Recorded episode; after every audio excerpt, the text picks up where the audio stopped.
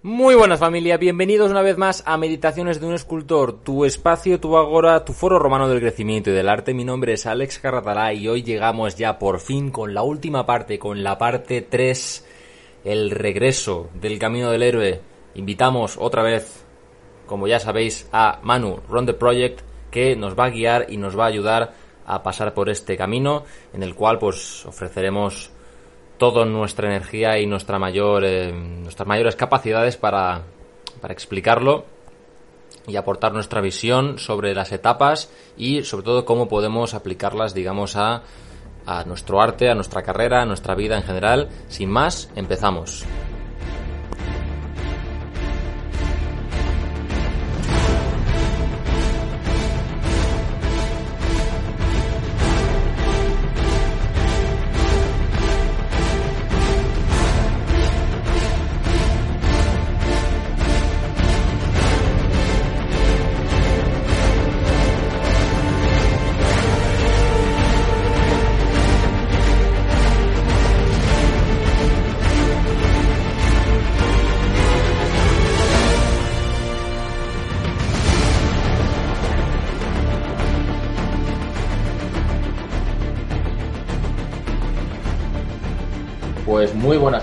Nuevo. Volvemos aquí con el señor Ron the Project, con Manu, y vamos a finalizar por fin en esta última etapa del camino del héroe, que es el regreso. Y, y para ello, pues bueno, vamos a empezar un poco recapitulando en general todas estas etapas hasta donde estamos, porque sin duda esta última etapa es la más, la más obtusa y un poco la, de, la, de la, la, más desconocida para nosotros en particular sí. y en general para, para, todos, porque es una etapa a la que pocos llegan a nivel, a nivel visto desde un punto de vista macro, macro vital, ¿no? Aunque ya dijimos en otros episodios pues, que este, este recorrido lo hemos hecho muchas veces en muchos estadios muy concretos de nuestra vida, todos, nosotros de cada uno. Así que igualmente será interesante e, y útil pasar por todo este proceso para completar por fin el camino del héroe. Y sin más, pues te cedo la batuta de hablar, Manu, para que hagamos un, una breve recapitulación, ¿no? Cómo, cómo empezábamos este camino del héroe y cómo llegábamos hasta aquí, ¿no? Porque vemos que hay ciertos puntos que parece que tienen conexión desde el inicio, el inicio no, perdona, desde la salida hasta el regreso. Efectivamente, como comentábamos, hacemos esta recapitulación siempre en cada podcast porque no podemos poner imagen en un podcast, por desgracia, si no lo haríamos. El camino del héroe tiene, tiene realmente tres partes principales. La salida, la iniciación y el regreso. Para que os una, tengáis una idea, esto es el tercio final, ¿vale? De toda parte, ¿no? Es el retorno del Jedi, el retorno del Rey, de toda trilogía, llega un final y es la conclusión, ¿no? Y es muy curioso, eh, perdóname Manu, ahora que has dicho esto, es muy curioso que, que, la mayoría de sagas y películas siempre tengan tres partes, ¿no? Qué casualidad, ¿no? Que coincidan con las tres partes del camino del héroe. Todas las historias, novelas, siempre van en series de tres, la mayoría. Son, no sé, en, en, son, son como seis películas, ¿no? O, sen, o son seis novelas, o seis novelas y un epílogo, una cosa así, ¿no? Pero son múltiplos de tres normalmente, efectivamente, sí. Sí, coincide con el, el, la, la, estructura natural de un relato, ¿no? Que es la, eh, la puesta en escena o, la, o, el inicio, el desarrollo de desenlace, realmente. Pero cada uno, cada película tiene, o cada relato tiene un ciclo dentro de sí. Lo que decíamos, se conecta mucho con esto, el monomito de, de este señor, este Joseph Campbell, ¿no? Pues bueno, nos metemos a, al tema. ¿Qué es el regreso? El regreso, como tú bien decías, es la parte más difusa y difícil de concretar de todo el viaje del héroe. Es el objetivo en este aspecto, es la integración de los dos yo. Es decir, la conclusión de todo esto es que en la salida el objetivo era, era romper ese yo ordinario para conseguir de esa salida un yo extraordinario mm. y la iniciación era el desarrollo de ese yo extraordinario. Vale, ahora en esta no es ningún desarrollo, es más bien una deconstrucción y volver a montar. Una integración. Tenemos que ahora coser eh, ese punto en el que hemos roto con nuestro yo ordinario, porque obviamente es nuestro yo también, no podemos echarlo atrás, ¿vale? Entonces es eso. Es más, la iniciación sería como una construcción y esto, este regreso es una deconstrucción, como decíamos. Bien, las etapas de este punto son la negativa a regresar. Sí, las vamos a enumerar para vamos a hacer un overview sí, general. Vamos a enumerarlas. Sí, un overview. Como he dicho antes, el primero es la negativa a regresar, que eh, coincide con el punto 12 de este ciclo entero. La siguiente es el vuelo mágico, esta segunda etapa. El tercero es el rescate externo. El cuarto, el umbral de retorno. El quinto, el objetivo que decíamos, el maestro de dos mundos. Y el último, que coincide con el final del ciclo entero, es la libertad para vivir. Claro. ¿De acuerdo? Así que vamos a comentar cada una de ellas. Vamos a ir porque, porque tenemos tela para cortar, ¿eh? Sí, como digo, como te he dicho antes, este viaje es el más obtuso y es más, digamos, espiritual, es más... Sí, yo creo que esa, es la palabra, esa, es la palabra, correcta, eh, espiritual. Una batalla interna como de ideas, ¿no? Es más... Digamos que las pruebas, por conectar un poco con la iniciación, ya se han cumplido todas, has pasado por eh, todas las pruebas, las tentaciones, eh, la consagración, la apoteosis y hasta el don final, que sería como, como esa especie de objetivo último, ¿no? Que hablábamos en esa especie de clímax, el, elixir aquel. Sí, efectivamente. Ahora tienes que volver con, esa, con ese don final, ¿vale? Y eso se conecta mucho con ese punto. O sea, tú ya tienes ese elixir y viene aquí la idea de, o la negativa, regresar, ¿no? Esto lo conecto con la idea del, retiro o el exilio, ¿no?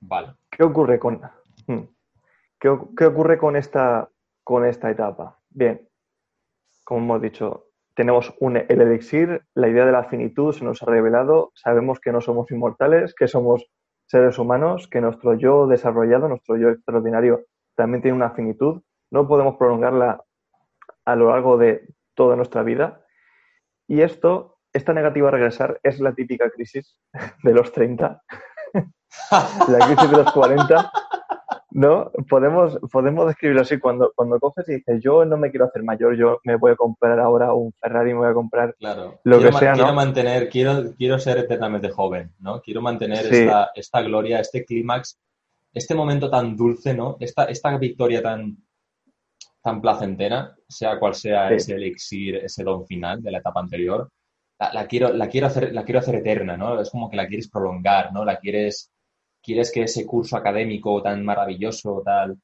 esté para siempre, ¿no? Quieres que, que, ese libro que estás leyendo nunca se acabe, ¿no? Porque es que es tan chulo, es tan, tan, tan guay y así con todo, ¿no? Supongo. Es... Mm. Pero sí, efectivamente. Tienes esa, esa, Ah, es que antes, Manu, te iba, te iba a preguntar, claro, ¿por qué, ¿por qué querría alguien volver a ese... Que la palabra yo, correcta no creo que sea volver al mundo ordinario, ¿no? Porque el regreso es como que parece que, estuvieras deshaciendo lo hecho, ¿no? Y vuelves al ordinario, ¿no? Yo mm. creo que la palabra que has empleado antes muy bien es la de integrar, ¿no? La de, la de convertir ese nuevo nivel, ese nuevo estadio alcanzado, ¿no? En el, en el, en el, en el próximo status quo, ¿no? En, como asentar esa especie de, de, crecimiento. Si es, que, si, es que lo que, si es que lo que digo tiene sentido, claro. Sí, sí, sí. De hecho, esta negativa a regresar se conecta completamente con el lado contrario. Si, si en el ciclo, está justo en el lado contrario del rechazo a la llamada de la salida. Exacto, sí, visto, visto de nuevo como si fuera un reloj, está, estaría justo en el, en el número en el número seis horas atrás, ¿no? En ese sentido. Exacto. Es como que tú no quieres, del mismo modo que tú no querías ir al mundo extraordinario por, por miedos, ahora tampoco quieres volver por miedo al mundo ordinario. A perder, lo ganado, claro. A perder lo ganado, ¿no? Entonces, eh, digamos que tú tienes ahora otro status quo dentro de este mundo extraordinario, y, pero es que tú ya no puedes desarrollarte más. Tú has encontrado tu elixir, tú te has desarrollado lo máximo que podías dentro de tu camino de héroe. Y esto nos conduce a dos opciones. Si tú realmente niegas a, te niegas a regresar, rechazas la llamada, habrá una progresiva decadencia. ¿Vale? Tu status quo lo puedes mantener, pero va a ser cuestión de tiempo de que otra persona llegue y mejore lo que has hecho. Por juventud, por etc., ¿sabes? Por más experiencia. O tomar el camino de la trascendencia, que es regresar. Entonces se introduce un poco, eh, un poco esta idea que yo sintetizo esto, esta negativa regresar como la idea del retiro. La idea de retirarse, de ir recogiendo las cosas, ¿no? Como el, el batería que acaba la función y dice, yo quiero seguir tocando, pero es que ya tengo que, el concierto, tío. O sea, ya, ya, no. La gente se ha ido, tío, que ya no hay más público. Y es como, pero yo quiero seguir siendo la estrella. Y es como, que te vayas a tu casa, tío. Que ya se ha acabado la faena, ¿sabes? Entiendo, sí, tiene mucho sentido. Exacto. Esto, por ejemplo, conectando con el mundo del arte, lo podemos ver en músicos hoy en día que, intentan mantenerse en, el sitio. Eh, voy a decir muchos para que alguien sepa de lo que estoy hablando. Espero que no os sintáis eh, ofendidos. Yo soy muy fan de U2, pero las últimas etapas de su carrera, o sea, llevan creo que 10 años sin sacar un buen disco. Eh, han hecho barbaridades. No, no, escúchame, hicieron una barbaridad.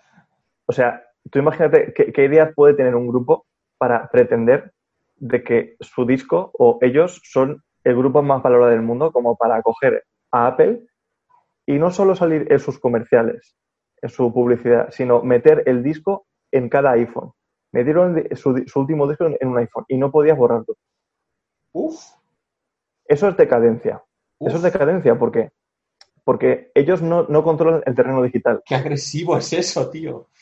Claro, o sea, tú no, tú no controlas el, terreno digital y tú tienes que, tú tienes que tener el disco de, U, 2 cuando a la gente no le gusta.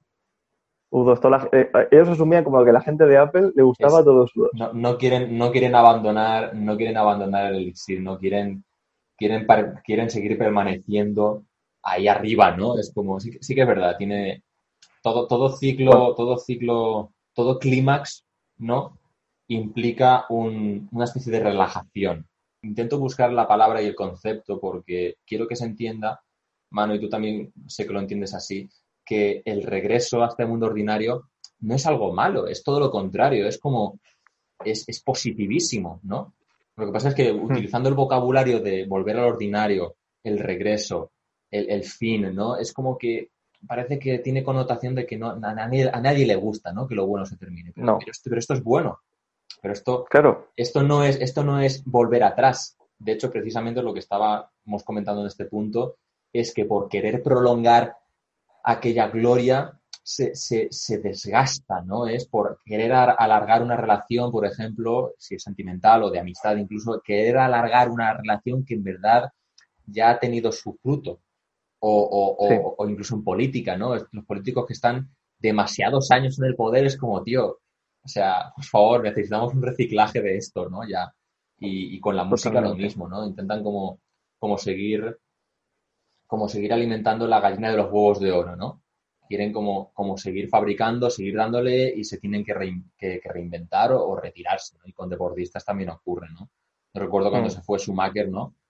De que, o sea, yo nunca o sea, los deportes no los sigo en general, pero bueno, yo creo que esto es cultura popular, ¿no? Lo de Schumacher, el corredor este de Fórmula 1, que se retiró y, hostia, y, quedó como un rey, pero luego se le ocurrió volver, No, se le ocurrió como, como volver a la Fórmula 1 y como, es como, fue como esa especie de resistencia al retiro, ¿no? Sí. Esa resistencia, estaría, se retiró, pero dijo, es que en verdad quiero volver y, y ahí, ahí la cagó, ¿sabes? Fue como, tío, te habías ido por todo lo alto, ¿no? Podrías haber sido como la eminencia de la Fórmula 1 y ahora has vuelto aquí a, prolongar qué, ¿sabes? No sé. Exacto. Es como que, como que no aceptan la idea de trascender, sino que ellos solo quieren permanecer. Yo quiero permanecer aquí, no, mm. no mi idea, porque cuando tú te vas tú dejas una idea, un, referente. Pero si tú te quedas, ese referente tuyo que tú mismo has creado lo estás contaminando. Como por ejemplo, el, grupo que tú sigues Metallica, veas y tal, tú ves sus años buenos y creas una imagen de ellos, como que la cristalizas, y después ellos tienen que intentar batir cuando tú bates esa imagen, tú, tú, la, tú la derrotas y intentas ser mejor, pero llega un punto que no vas a poder.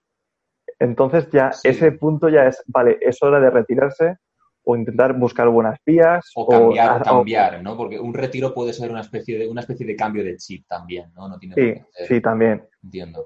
El, retiro es, es, irte a hacer otros proyectos, yo qué sé. Esto, conectando, por ejemplo, Dalí, su última etapa ni pintaba, se metía en, cosas de, de, fotografía así surrealista y cosas así con sus, sus rollos raros y, realmente el, tío... Al final, al final, fue, fue una especie de personaje, ya era un performance. sí, eso es decadencia. iba, Iba, a los concursos y hacía ahí sus movidas y tal, ¿no? Y ya está, sí, sí. Claro. E, e, esto, en, en el mundo de la ficción, si alguien ha visto Star Wars el episodio 7, este punto lo, suelen coger mucho los, los guionistas de Hollywood, ¿no? Porque cogen un personaje muy, muy antiguo, muy mayor, y cogen, y en Star Wars en el episodio 7 hicieron eso. O sea, Han Solo, después de haber tenido una progresión muy buena en la trilogía original, de repente en el episodio 7 se empieza a codear otra vez por gente de Lampa, gente de negocios tal, cuando él es general. Él ha llegado a un rango dentro de la, hmm. de la resistencia o de la rebelión, a rango de general, y lo que hacen los guionistas es como volverlo otra vez a su estado inicial, pero como que no lo ha aceptado. ¿Sabes? Para darle, que lo, vuelven a hacer el contrabandista del primer episodio, sí, ¿no? Pero no tiene ningún sentido porque, porque es más mayor, no, o sea, le ponen la misma chupa, o sea, y no. Eso, por ejemplo, en las películas es como, de, Rocky, es como un de Rambo. como un, un rockero retirado, ¿no? Tiene como. Sí, exacto. Exacto. Es como, cuando, los rockeros retirados se juntan a hacer un, homenaje, ¿no? O cuando los futbolistas retirados hacen un partido, un partido de, colegueo, ¿no? Y salen ahí, pues eso, sale Maradona y salen todos estos ahí que ya están más cascados que cascados. Y se ponen a ver otro, un partido de fútbol ahí de jajas, ¿no? De colegueo, por los viejos tiempos. Sí, sí, sí, sí. Claro. sí, es un poco, es, como... la, imagen que podemos quedarnos con, esa especie de negativa a regresar, ¿no? Eh, es un ejemplo, yo que sé, eh, el tema de Schwarzenegger con, con, el personaje este de Terminator, tío, cada película, en mi punto de vista, cada vez va peor.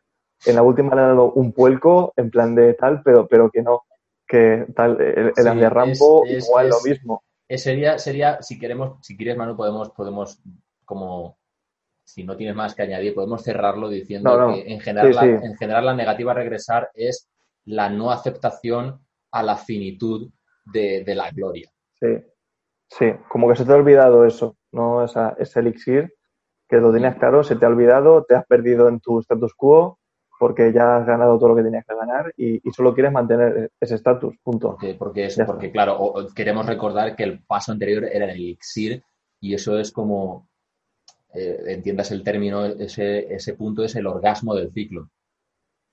Entonces, claro, todo el mundo quiere llegar a ese orgasmo y, que y, eternizar el orgasmo, pero el orgasmo es un instante, lo siento, o sea, te, va a tocar, te va a tocar bajar un poco el nivel, relajarte y, luego ya tendrás otro orgasmo, ¿no? Pero, pero que ese punto culmine, o sea, culminante es, es, jodido de... es jodido de mantener, ¿no? Es como, como prolongar la vida de un, de un moribundo, ¿no? lo tienes ahí enchufado con las máquinas, con, con, los tubos y es como, a ver, está vivo, sí, pero uff, ¿de qué manera, no? Es como que se acabe ya esto, por favor, que alguien acabe con su sufrimiento. Pues es eso la negativa a regresar, tío, que, qué sádicos que somos, coño, venga. El pues siguiente paso, tío. Siguiente etapa. Sí, sí. Esto es el punto 2 de esta etapa, el vuelo mágico. es como, el de nombres tiene mucho pues, como, como el viento de la ballena, ¿no? Es, muy... Eh, yo lo llamaría la, escapatoria, que estás, la escapatoria, punto. O sea, estás huyendo de, esa zona de confort. O sea, ya has aceptado que tienes que pues, huir de ahí, de, de esa... Tienes que hacer esa retirada estratégica antes de que, de que esa decadencia sea efectiva Mm. Entonces, tú lo que tienes que huir o rechazar ese mundo extraordinario en el que te has montado tu zona de confort. Tú ya tienes tu seguridad económica, tu status quo, todo el mundo te da la... Hmm. Ya eres, pues, lo que decíamos, ¿no? Ya eres un, un artista renombrado o has llegado a la, a la maestría en, en, en, o sea, has llegado como a un punto muy alto en tu carrera eh, profesional hmm. o lo que sea, ¿no? Y, bueno, no, lo más alto. después del pico más alto llega, o sea, tú, tú escalas el Everest, por muy alto que sea, siempre hay un pico y de ese pico siempre va a haber una bajada. Hmm. Es, es, física, o sea, hmm. ya está. Entonces, tú aquí, tú aquí, esto lo, lo, lo, lo asocia a la idea de, la, de construcción, de la renovación, un poco de ese, ese renacimiento, ¿no? Y aquí no puedo añadir mucho más, en plan, de que va a haber personas, va, va, a haber fuerzas de ese mundo extraordinario que te van a empujar o te van a retener. En plan de, típico, tío, pero si tú eres el mejor, si tú eres tal, si tú, madre mía, con lo que, lo que haces, ¿sabes? O sea, puede haber personas que dicen, pues este tío, por lo bajini, te dicen, no, este ya no vale nada, este ya está en decadencia, pero la mayoría de gente va a decir, tío, pues, si tú eres el mejor en lo tuyo, ¿cómo te vas a ir? Es imposible. Tío, piénsatelo dos veces, no sé. Entiendo. Yo, volviendo al ejemplo del arte, poniendo ejemplos buenos, si alguien eh, conoce el grupo Police, o Genesis, sabe que, uno de los componentes, que justamente eran los cantantes, cogieron, terminaron con el grupo, o sea, el, grupo terminó lo más alto, cada uno de los grupos, y todo el mundo esperaba que hiciera lo mismo y no hicieron lo mismo. Hicieron su propia carrera. porque entendieron que había, era renovarse o morir. Esa es la filosofía de este, de este punto. Renovarse o morir. Claro, actualizarse. Sí, es un poco aplicado, aplicado, un poco al mundo Iba a decir, iba a decir de business o negocios, ¿no? Pero es que ni siquiera eso. Yo creo que en la, vida particular de uno es, como cuando es como cuando renovarse, ¿no? Por ejemplo, el tema de redes sociales, que es una cosa que a mí me fascina, ¿no? Total. El, el, el, yo recuerdo al principio cuando salieron, cuando todos nosotros, ¿no? Manu, tú y yo éramos más chavales y la gente de nuestra, de nuestra quinta y eso, todos teníamos el, el 20, el Facebook, o sea, los chiquillos, la, juventud en ese sentido es como que todos tienen redes sociales. Y los papas era como, madre mía, las redes sociales, ¿eso qué es? ¿No? Y entonces ellos como mm. que tuvieron esa resistencia a ese cambio, ¿no? Tienen, tuvieron como esa resistencia a, renovarse, ¿no? Y al final, pues todos tienen redes sociales, ¿no? Al final todos tienen Facebook, ¿no? Y de, hecho, pues, sí, es un ejemplo así un poco tonto que se me ha ocurrido, pero... No, pero es, es, muy bueno porque yo sí que vengo un poco del mundo de, de, eso, de, empresas eh, dedicadas al, mundo de la construcción y ha cambiado totalmente el paradigma de cómo venderlo.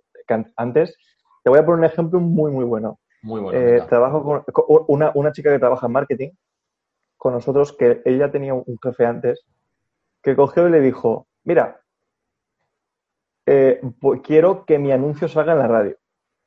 ya diciendo, pero, pero, pero vamos a ver, vamos a ver, ¿quién escucha la radio? Dice, sí, quiero que aparezca la COPE. Digo, pero, pero vamos a ver, con el dinero que te vas a ganar, que vas a gastar en ese anuncio, ¿tú crees que vale la pena? Tal, sí, sí, sí, sí, sí, porque ¿sabes qué pasa? Que como todos mis colegas son de, de, ese, de ese rollo de típico empresario que llamo yo. Eh, están los el empresarios. El empresario. Ojo, cuidado. Los empresarios. El nombre, empresario, me encanta, me encanta. Empresarios son los, los empresarios de la antigua escuela, los que escuchan la COPE, los que escuchan los que votan, ¿no? Sí, pues los, los, que ven televisión y pagan anuncios de televisión. Bueno, que todavía se ve mucho.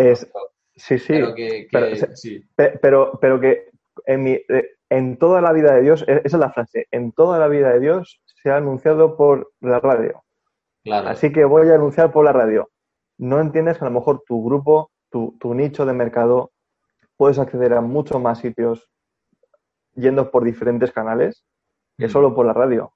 Claro, con, por ejemplo. anunciando, por ejemplo, en, en, podcast, porque los podcasts son, son la nueva radio. y sinceramente ya hay programas de radio que se han transformado en podcasts directamente. O sea, yo creo que la radio va a palmar. Lo siento. El podcast ha venido para quedarse. Y, y, luego, por ejemplo, pues precisamente esta chica que en lugar de, pagar, de pagar la radio, pues podría pagarle a Facebook, ¿no? Y anunciar y que, y que Facebook le anunciara su, ¿sabes lo que te digo, no? O sea, en las redes sociales, básicamente. Ah, y, de, hecho te cuento, porque la empresa era un, un, un, programa, informático de gestión para empresas. O sea, tampoco era estoy vendiendo, no sé, muebles. Un electrodoméstico, sí, sí, sí. Estoy vendiendo cosas muy, muy tecnológicas, eh, muy... tecnológicas. Y dice, pues tío, la tecnología es la tecnología y tienes que tirar por, por la, red. Claro, es como si, exacto, no puedes ir a la radio. exagerándolo mucho sería como anunciar algo así como muy tecnológico, es como anunciar, por ejemplo, un curso de marketing y, colgarlo en un póster en el, en el, corcho de una facultad, ¿no? Es como, Exacto. ¿qué me, estás contando, tío? ¿Sabes? O, en, la farola, de la calle, así, así donde, la gente pone sus estos numeritos que se arrancan, los números de teléfonos que puedes arrancar en plan de se busca piso en no sé qué, o gente, o, gente para limpiar, me ofrezco para lo que sea, ¿no? Y, en fin. Sí, sí, sí. Pues eso. El vuelo mágico, ¿no? Es la idea de eh, bueno, esto, esto, que estamos, esto que estamos comentando está muy linkado a la idea de, ¿cómo se llama esto? Eh, la negativa a regresar. Entonces, pero realmente, por volver al, al, vuelo mágico, es simplemente ese proceso de aceptar el cambio y reinventarse, ¿no? Ese sería ese, ese vuelo mágico, esa idea de renovación, idea de construcción. De, de, idea de deconstrucción, perdona. De construcción, sí, no de destrucción. Exacto. Es aceptar lo inevitable, punto. Siguiente etapa. Esto está clarísimo. Sí, es, muy sencilla, es casi transitoria, es muy, muy momentánea, ¿no? efectivamente. La siguiente es el rescate externo, tío. Sí, estamos en la tercera, la catorceava etapa y este, este rescate externo lo conecto yo con la figura del aprendiz, ¿no? Porque aquí hay una, una, serie de, rimas, ¿no? De, espejos, yo lo llamo rimas porque, porque es como que, como que se repiten, ¿no? Por eso lo mm. llamo un poco. Se contestan así mismas. Sí, sí. Se contesta y, y es, es, como un espejo. Como ya veíamos en el tema de, en la etapa de la negativa a regresar, es un espejo de rechazo a la llamada en la salida. ¿Vale? Pero es que este rescate externo es un espejo de la ayuda sobrenatural, es decir, del mentor. Del mentor. Pero aquí tú eres el mentor. En, el, en, el, en la ayuda sobrenatural. Y, de hecho, de hecho, rescate, o el rescatador, o la ayuda es, es algo muy, muy, está, está muy muy relacionado, ¿no? Como decirlo, el que te rescata también es el que te ayuda, el que te ayuda también te rescata, ¿sabes? Sí, sí. Pero aquí... Está, exacto. Hmm. Aquí lo, lo comentábamos como que este punto es, es, según en la dirección en la que lo leas, si, si estás, digamos, regresando o iniciando, este punto es en el que el maestro y el aprendiz se encuentran, cada uno en su camino, ¿no? Entonces, ahora estamos, digamos, desde el punto de vista del, del, que se va a convertir en maestro o que es maestro, ¿vale? Que está regresando. Es como, si, es como si tú vas, yo, bueno, este, eh, estamos grabando esto en España, pues si alguien no lo sabe, ¿vale? Yo supongo que por el acento ya es ahora. Pero bueno, que aquí está, tenemos el camino de Santiago, ¿no? Entonces, que es un camino religioso, en plan de senderismo y tal. Entonces, el que, el que vuelve de Santiago hay un momento que se encuentra con el que va a Santiago, ¿no? Entonces, oye, por aquí se va a Santiago, ¿no? Es como, sí, sí, claro, por supuesto. Entonces, es justo donde en esa carretera el que va se encuentra con el que viene. Y el que viene hmm. le, ayuda un poco al que, al que va, pero es lo que tú decías, al mismo tiempo, em, bueno, es, está estudiadísimo que cuando, que cuando tú intentas enseñar, realmente estás aprendiendo, porque hmm porque digamos que ese alumno eh, es un reto para ti, para tú realmente asentar tus conocimientos, tu experiencia y saber transmitirlo, ¿no? Y además te da como muchísimo más, muchísimo más feedback a la hora de, de tú crecer como persona, porque ese alumno te plantea cuestiones que a lo mejor tú no te planteaste. Y entonces es como, como, ese, como ese incentivo para tú seguir siendo más maestro y tener esa potestad y ese, hmm. y ese, y ese poder para tú poder guiarle. ¿Sí? ¿Tiene sentido esto lo que digo? Exactamente, perfectamente, sí, sí. Solo remarcar que este maestro que dices tú, yo lo considero más, ahora mismo estamos como mentores, es decir, nosotros ahora somos el mentor, pero que quiere ser maestro. Vale. Remarco esto, ¿por qué? Porque el maestro se hace con el aprendiz. Tú no eres maestro porque tienes un papel que te diga soy maestro en tal. No, tú te haces maestro después de que el aprendiz sea lo que potencialmente tú le estás enseñando a ser. Si, ese, si ese aprendiz no llega a ser lo que tú, tú, le estás enseñando, pues eres un mal maestro, no ha llegado a ser el maestro realmente. Por eso ahora lo considero que eres más como un guía o un, mentor. El héroe, como lo, el yo, no puede evitar verse reflejado en su yo ordinario con ese aprendiz. Hmm. Y es como el punto de partida por tu regreso, ¿no? Tu regreso a ese punto ordinario, el, el eje es ese aprendiz porque conecta con tu yo ordinario otra vez. Sí, es como, es como si te pusiera en evidencia, diciendo, mm. coño, esto, esto he sido yo, ¿sabes? Aquí estaba yo hace no sé cuánto, claro. Sí. Y claro, tú al mismo tiempo eres el que tira, o sea, el, aprendiz tira del yo extraordinario para que vuelvas. Tira de ese potencial maestro, ¿no? Tira de, tira de ese mentor. Sí. Y el, y el aprendiz es tirado por ti para ese mundo extraordinario. Es, como un balanceo, ¿no? Los dos os ayudáis, os empujáis mutuamente. Exactamente. Cada uno en una dirección. Sí, sí. Claro, nosotros no, cuando vemos la idea de maestro, pensamos que es. Cuando, cuando lo vemos desde fuera, por ejemplo, en, en, ficción, yo lo comparo esto con ficción siempre porque es súper claro. Cuando vemos ese maestro que no hemos visto su viaje, hay como trozos en blanco, vemos a, por ejemplo, a que le guste Star Wars, pues verá en, Obi-Wan pues un, un, maestro infalible, todo lo que dice no tiene dudas en lo que dice, o el maestro como es Yoda, ¿no? Que sabe lo que dice.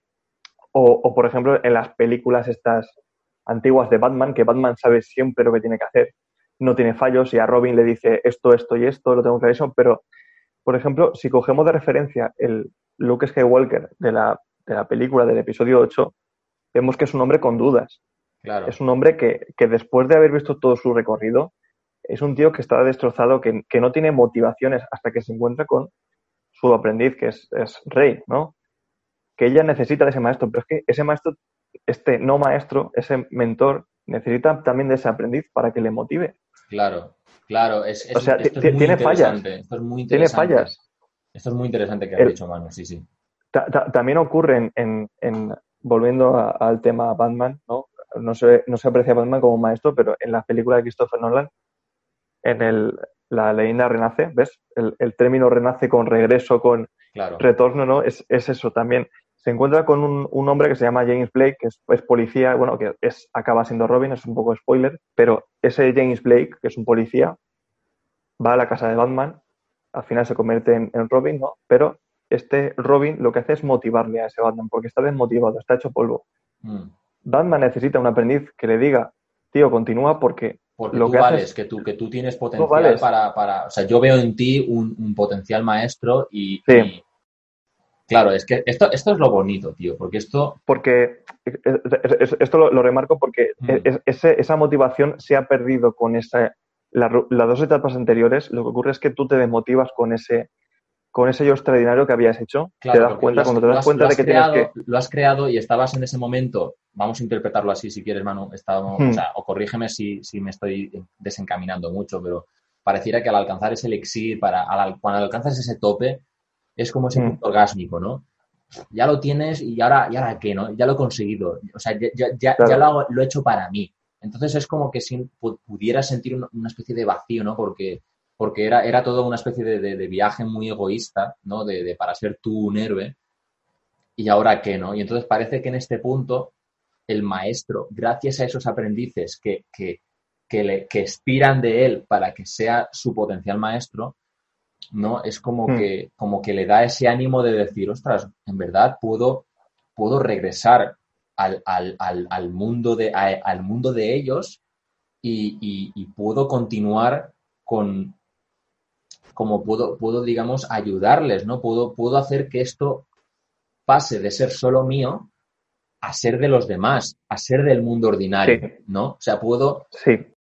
puedo como predicarlo, puedo como, o sea, mm. vuelves a tener esa motivación, porque antes lo hacías para ti, pero ya lo has conseguido para ti, y entonces estás como aburrido, pero estos aprendices con los que te encuentras te dicen, no, por favor, ayúdanos, ¿no? Y dices, coño, pues en verdad, en verdad voy a, joder, voy a ayudarlos, y, ganas esa motivación extra, ¿no? sí.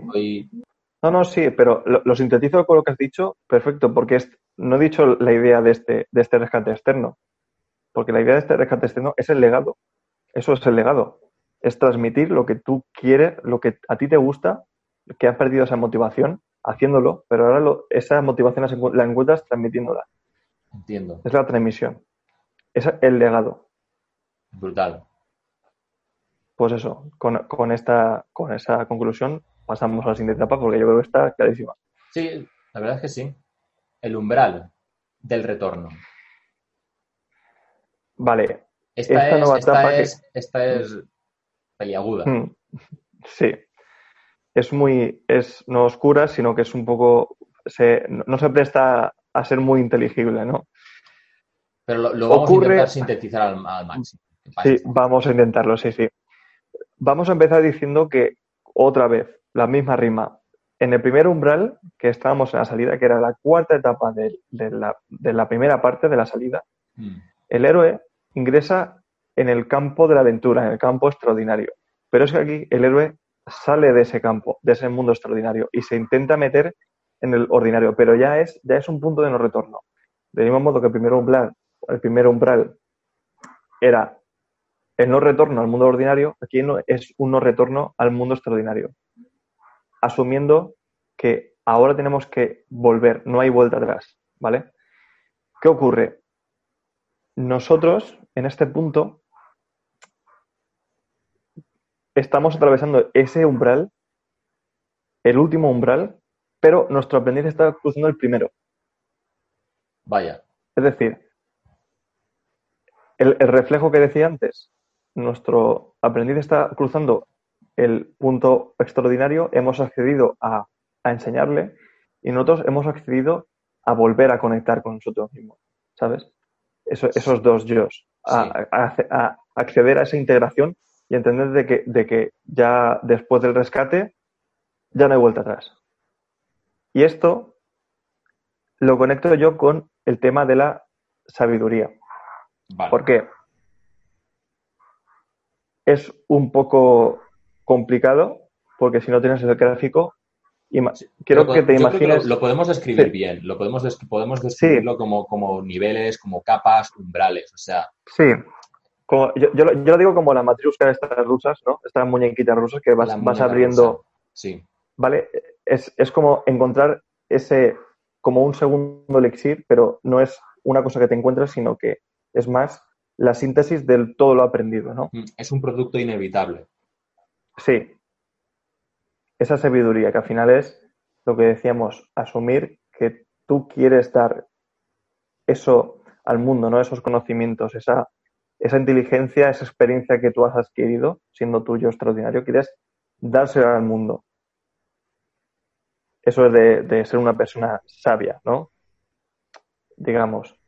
Bien, pues, hmm. pues si quieres describimos un poco. Sí, sí, contigo. O sea, vamos a, vamos, a, vamos a describir ahora lo que serían los niveles estos de hasta llegar a la sabiduría, ¿no?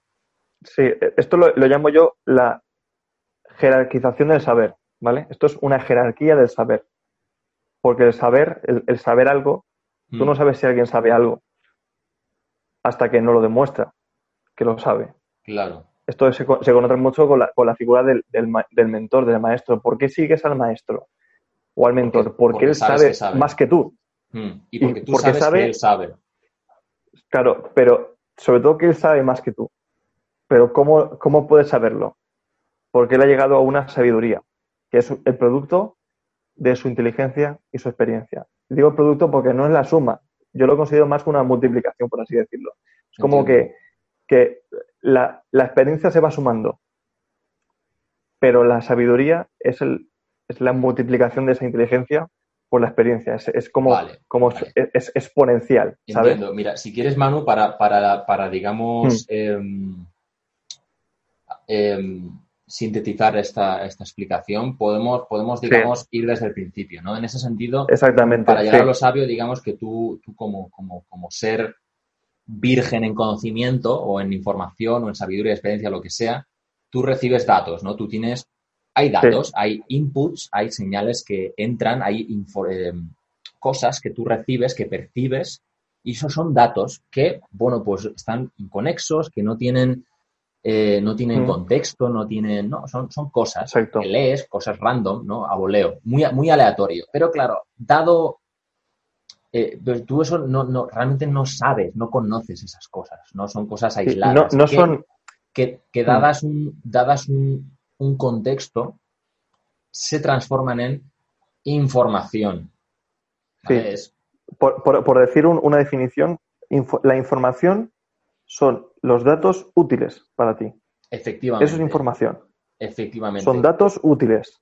Claro, claro, porque si yo te digo está lloviendo, es un dato, pero si te digo, no sé, cualquier, cualquier, digamos, eh, cualquiera de las cosas que estamos diciendo aquí, incluso en este podcast, yo lo, consideraría información, ¿no? Porque está, tiene, tiene un significado y está filtrado, ¿no? Está organizado, es útil, tiene una estructura.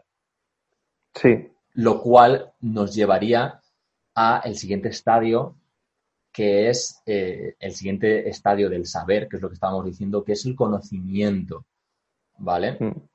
Que efectivamente le has dado un significado a esa información, que, eran datos relevantes para ti, y esto ya tiene un contexto y está sintetizado y ha sido aprendido, mm. ¿no? Esta información ha sido en cierta manera integrada por ti. Y lo consideras, es lo que se considera conocimiento, ¿no? Es como una serie de información em, contextualizada, es como en un siguiente nivel. Y a partir de aquí, Manu, es donde realmente lo tenemos, le tenemos que añadir a ese conocimiento lo que en inglés llaman insight, que no hay una traducción especialmente literal en español, pero nosotros lo hemos querido, lo hemos querido traducir como, como experiencia, ¿no? Sí. Una experiencia a, a, eso, a eso que hemos conocido, eso que nos, nos da esa direccionalidad, ¿no? Esa cosa que sabemos Hmm. Tenemos que direccionar a algún sitio, porque si no, por hacer una comparativa, tú, por ejemplo, Internet es el mundo de los datos. Tienes que proyectar, exacto. Hmm. O sea, tú en Internet está todo lleno de datos, pero tú realmente hay la información útil, ¿cuál es? Claro. Y, de esa información útil, ¿cuál es realmente el conocimiento que te hace falta para conseguir esa direccionalidad? Exacto, que, para, esa direccionalidad yo extraordinario. sería, sería como esa proyección, ¿no? O sea, cómo, cómo, canal, cómo canalizas ese conocimiento es, es el siguiente nivel. Eso es. Para un no iniciado en el camino, por ejemplo, solo puede percibir del mundo datos información. Él no tiene ningún filtro. Para eso mm. está la figura del maestro y por eso conecto con esto. El maestro da conocimiento. Da ese conocimiento. Con ese conocimiento que está tiene una dirección, tiene una, una intencionalidad. Podemos sacar unas técnicas, que es técnicas de escultura, técnicas de tocar la guitarra, técnicas para construcción. Eh, eh, para, ¿Ves? Eso ya tiene una direccionalidad porque es una técnica para. Técnicas para el estudio, técnicas para esculpir. Tienes eso. Mm. A partir de ahí, como tú bien decías, ya llega el punto de somos inteligentes, podemos inteligir, o sea, la palabra inteligente me mola mucho porque es intelligere, ¿vale? Que es leer dentro de algo. Eso es leer dentro, es decir, tú, por ejemplo, una persona que es inteligente en un campo, cuando me refiero a eso, por ejemplo, puede ver un mueble y a lo mejor en su cabeza ya puede ver el plano de cómo se ha hecho eso. él, él intelige, él lee dentro de ese objeto, sabe cómo se ha hecho, porque lo ha estudiado. Claro. Claro, aquí habría, otro tópico totalmente aparte de lo que estamos diciendo en el camino del héroe, que son los tipos de inteligencia, ¿no? Es la, inteligencia musical, ¿no? Pues hay alguien que es muy, muy inteligente musicalmente, que, tiene como, como esa capacidad de ver una canción y decir, ah, pues aquí hay estos acordes, se han utilizado para cuando cambias el tono mm. aquí, o resulta que está escrito en esta, en esta, en esta rítmica, etcétera, etcétera, ¿no? Sería, es lo que está diciendo. Exactamente. Sí.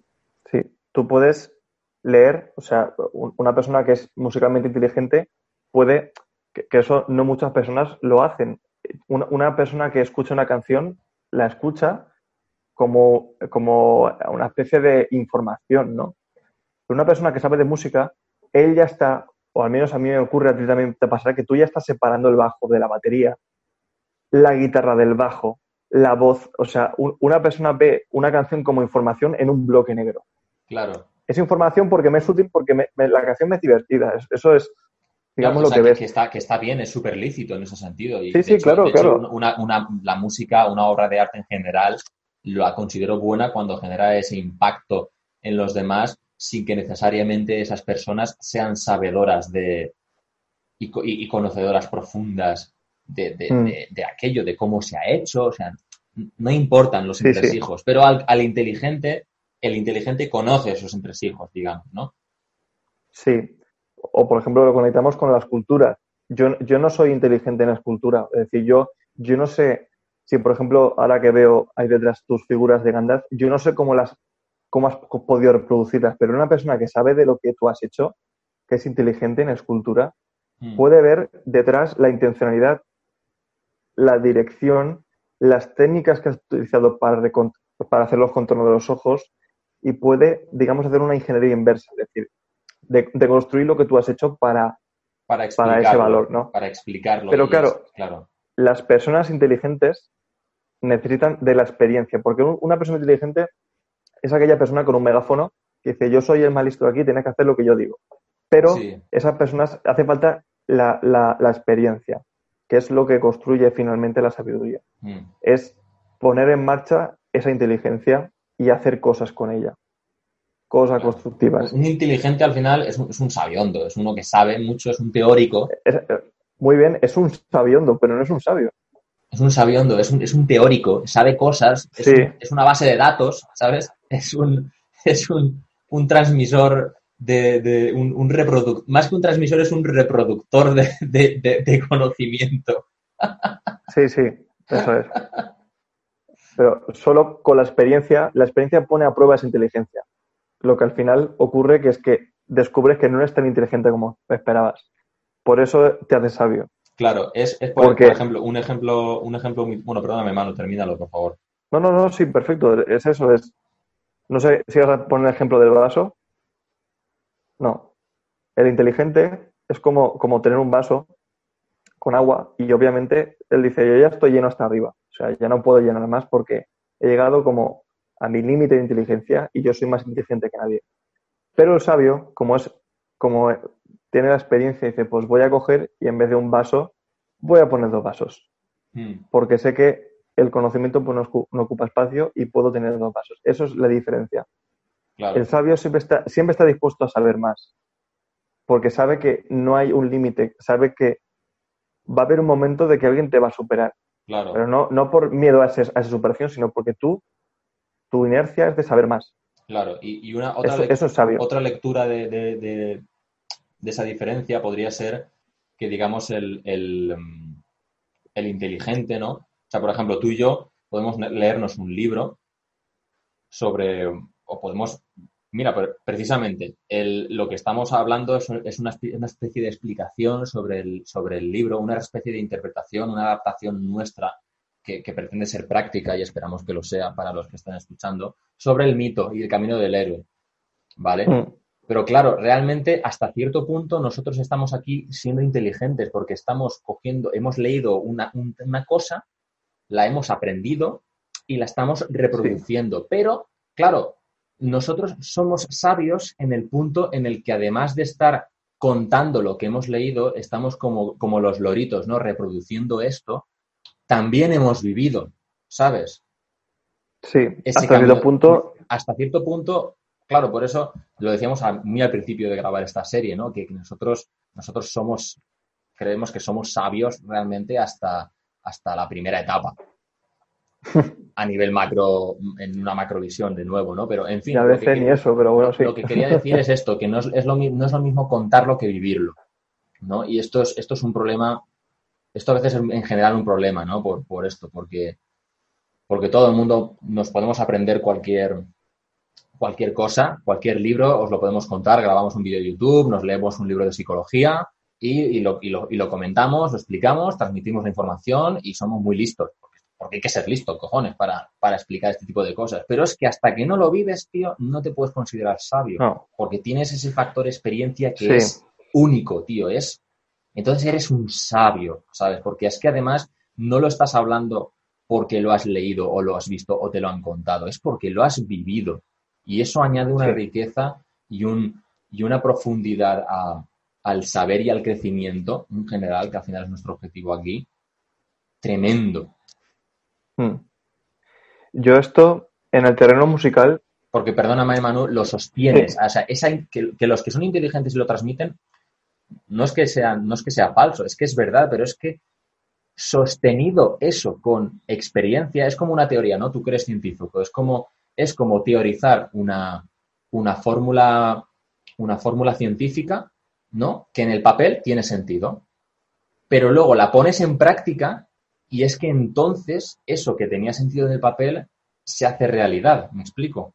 No, no, pero, pero que sí, tiene totalmente sentido. Si, sin, la experiencia, digamos, que redondea los, los puntos, ¿no? Porque la, inteligencia es muy, es muy traicionera, ¿no? Porque pensamos que somos inteligentes y pensamos que dentro del vaso que estamos somos como el, la, el pez gordo, pero la inteligencia nos, nos vuelve al mundo ordinario, nos, nos pone los pies en el suelo. Es decir, tú, tú como, como cabeza pensante, la cabeza tiene que estar siempre en el cielo, ¿no? pero los pies siempre en la tierra. La experiencia te pone los pies en la tierra y la inteligencia pues te eleva, ¿no? Pero tienes que encontrar ese punto intermedio. Y esto, por ejemplo, lo comparo mucho con, espero que nadie sea crítico musical o crítico de arte o crítico gastronómico. Para mí los críticos son personas muy inteligentes porque saben valorar qué es una cosa mejor o otra peor. Pero, por ejemplo, en el, terreno de la música, para mí los, los críticos son músicos frustrados. Es decir, tienes que, estar, tienes que estar muy frustrado para decir barbaridades de un disco que tú a lo mejor no has grabado ni grabarás en tu vida. Claro, es, esas personas están ahí, metaforizándolo esto, están en la grada mirando el partido, no están jugando. No, claro, tú puedes, te puedes quejar mucho de... De, una película, de un videojuego, de, de todo eso. De una obra de arte cualquiera, ¿no? Sí, tú te puedes quejar mucho de, un guitarrista, este toca, que toca peor que este. A lo mejor es uno, las típicas listas que se hacen a una malas, que no me parece no me parece muy bien lo que hacen, ¿no? Pero las listas de, guitarristas de no sé qué. De guitarrista de, todo el mundo. O sea, tú, tienes los cinco mejores guitarristas del mundo y siempre están criticando a uno de ellos, diciendo, es que este toca más rápido que tal.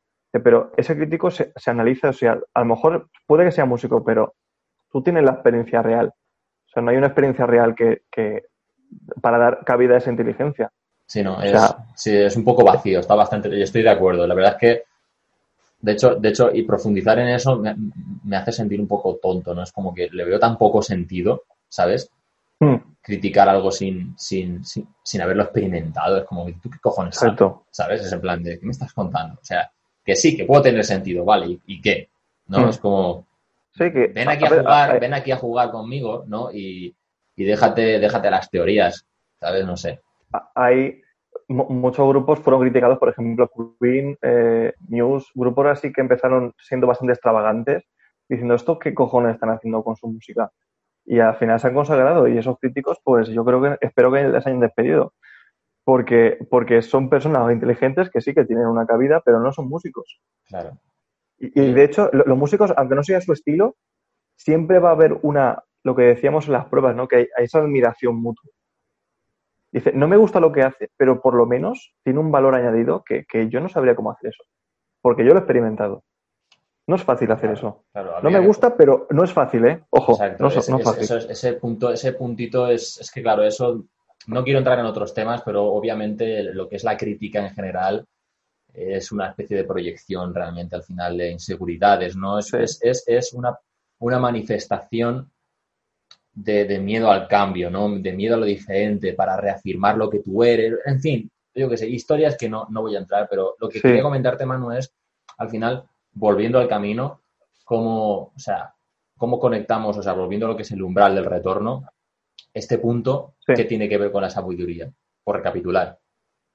En este punto aprendemos a ser sabios porque ya hemos aceptado ese rescate externo y hemos decidido volver y no hay un retorno. Es decir, ahora tenemos que cruzar el umbral y es una puerta que una vez pasas y la cierras, ya no puedes volver. Es decir, tú ahora tienes que integrar la inteligencia que has adquirido, Mm, de lo que sabes, claro. con tu experiencia y convertir eso en sabiduría. O sea, ese es el punto más importante de aquí. ¿Y, Es- y tú, y tú crees que, tú crees que el rescate externo, es decir, la, la idea del encuentro con el aprendiz que te, que te hace mentor, tiene que Es el este- detonante. tiene que, es, es Es el el detonante, detonante. de este punto, ¿no? Es en el momento en el que tú eres sabio Claro. y entonces dices, coño, soy mentor, ¿no? Puedo enseñar a esta Por- persona porque, porque por- tengo porque, la sí. sabiduría realmente. claro, por- porque es lo que decíamos al principio, tú estás cruzando el último umbral, o sea, y a lo mejor podría ser hasta la, la misma puerta, ¿no? El portal, el umbral ese que te, que, con el que tú vuelves al mundo extraordinario, es el mismo umbral con el que Es el que tú abres. tú- le enseñas, tú, tú le enseñas al, al aprendiz ese umbral y le dices, atraviesa esto y te convertirás en una persona como la que soy yo ahora. Claro, es que me mola mucho esa metáfora que has empleado de que puede ser la misma puerta de entrada y salida para los dos. En el Claro. momento que no se sabe exactamente quién la abre, aquí se puede leer de las dos formas, no se sabe si es el aprendiz el que la abre para que vuelva al maestro o el maestro el que la abre para que entre el aprendiz, pero la cuestión es que se Sí. abre, Es el ejemplo que ha puesto lo del Camino de Santiago, que te encuentras y dices, oye, por aquí se va, y dices, sí, yo te guío, tal, tal, tal. Él ha vuelto y tú estás yendo. O al revés, tú eres el que está volviendo Exacto. y le has enseñado al otro a ir. Ya está, es como ese punto, magnífico. ¿vale? ¿Podemos pasar al siguiente entonces? Sí, yo creo que esto está clarísimo. Porque ahora viene no la conclusión, pero sí el, el- el objetivo, ¿no? Esta etapa se le llama el maestro de dos mundos. ¿Por qué? Porque tú integras tu yo ordinario con tu yo extraordinario, ¿vale? Para alcanzar el estado, tu estado natural de ti mismo, el sí mismo. Ahora somos nosotros mismos. Es decir,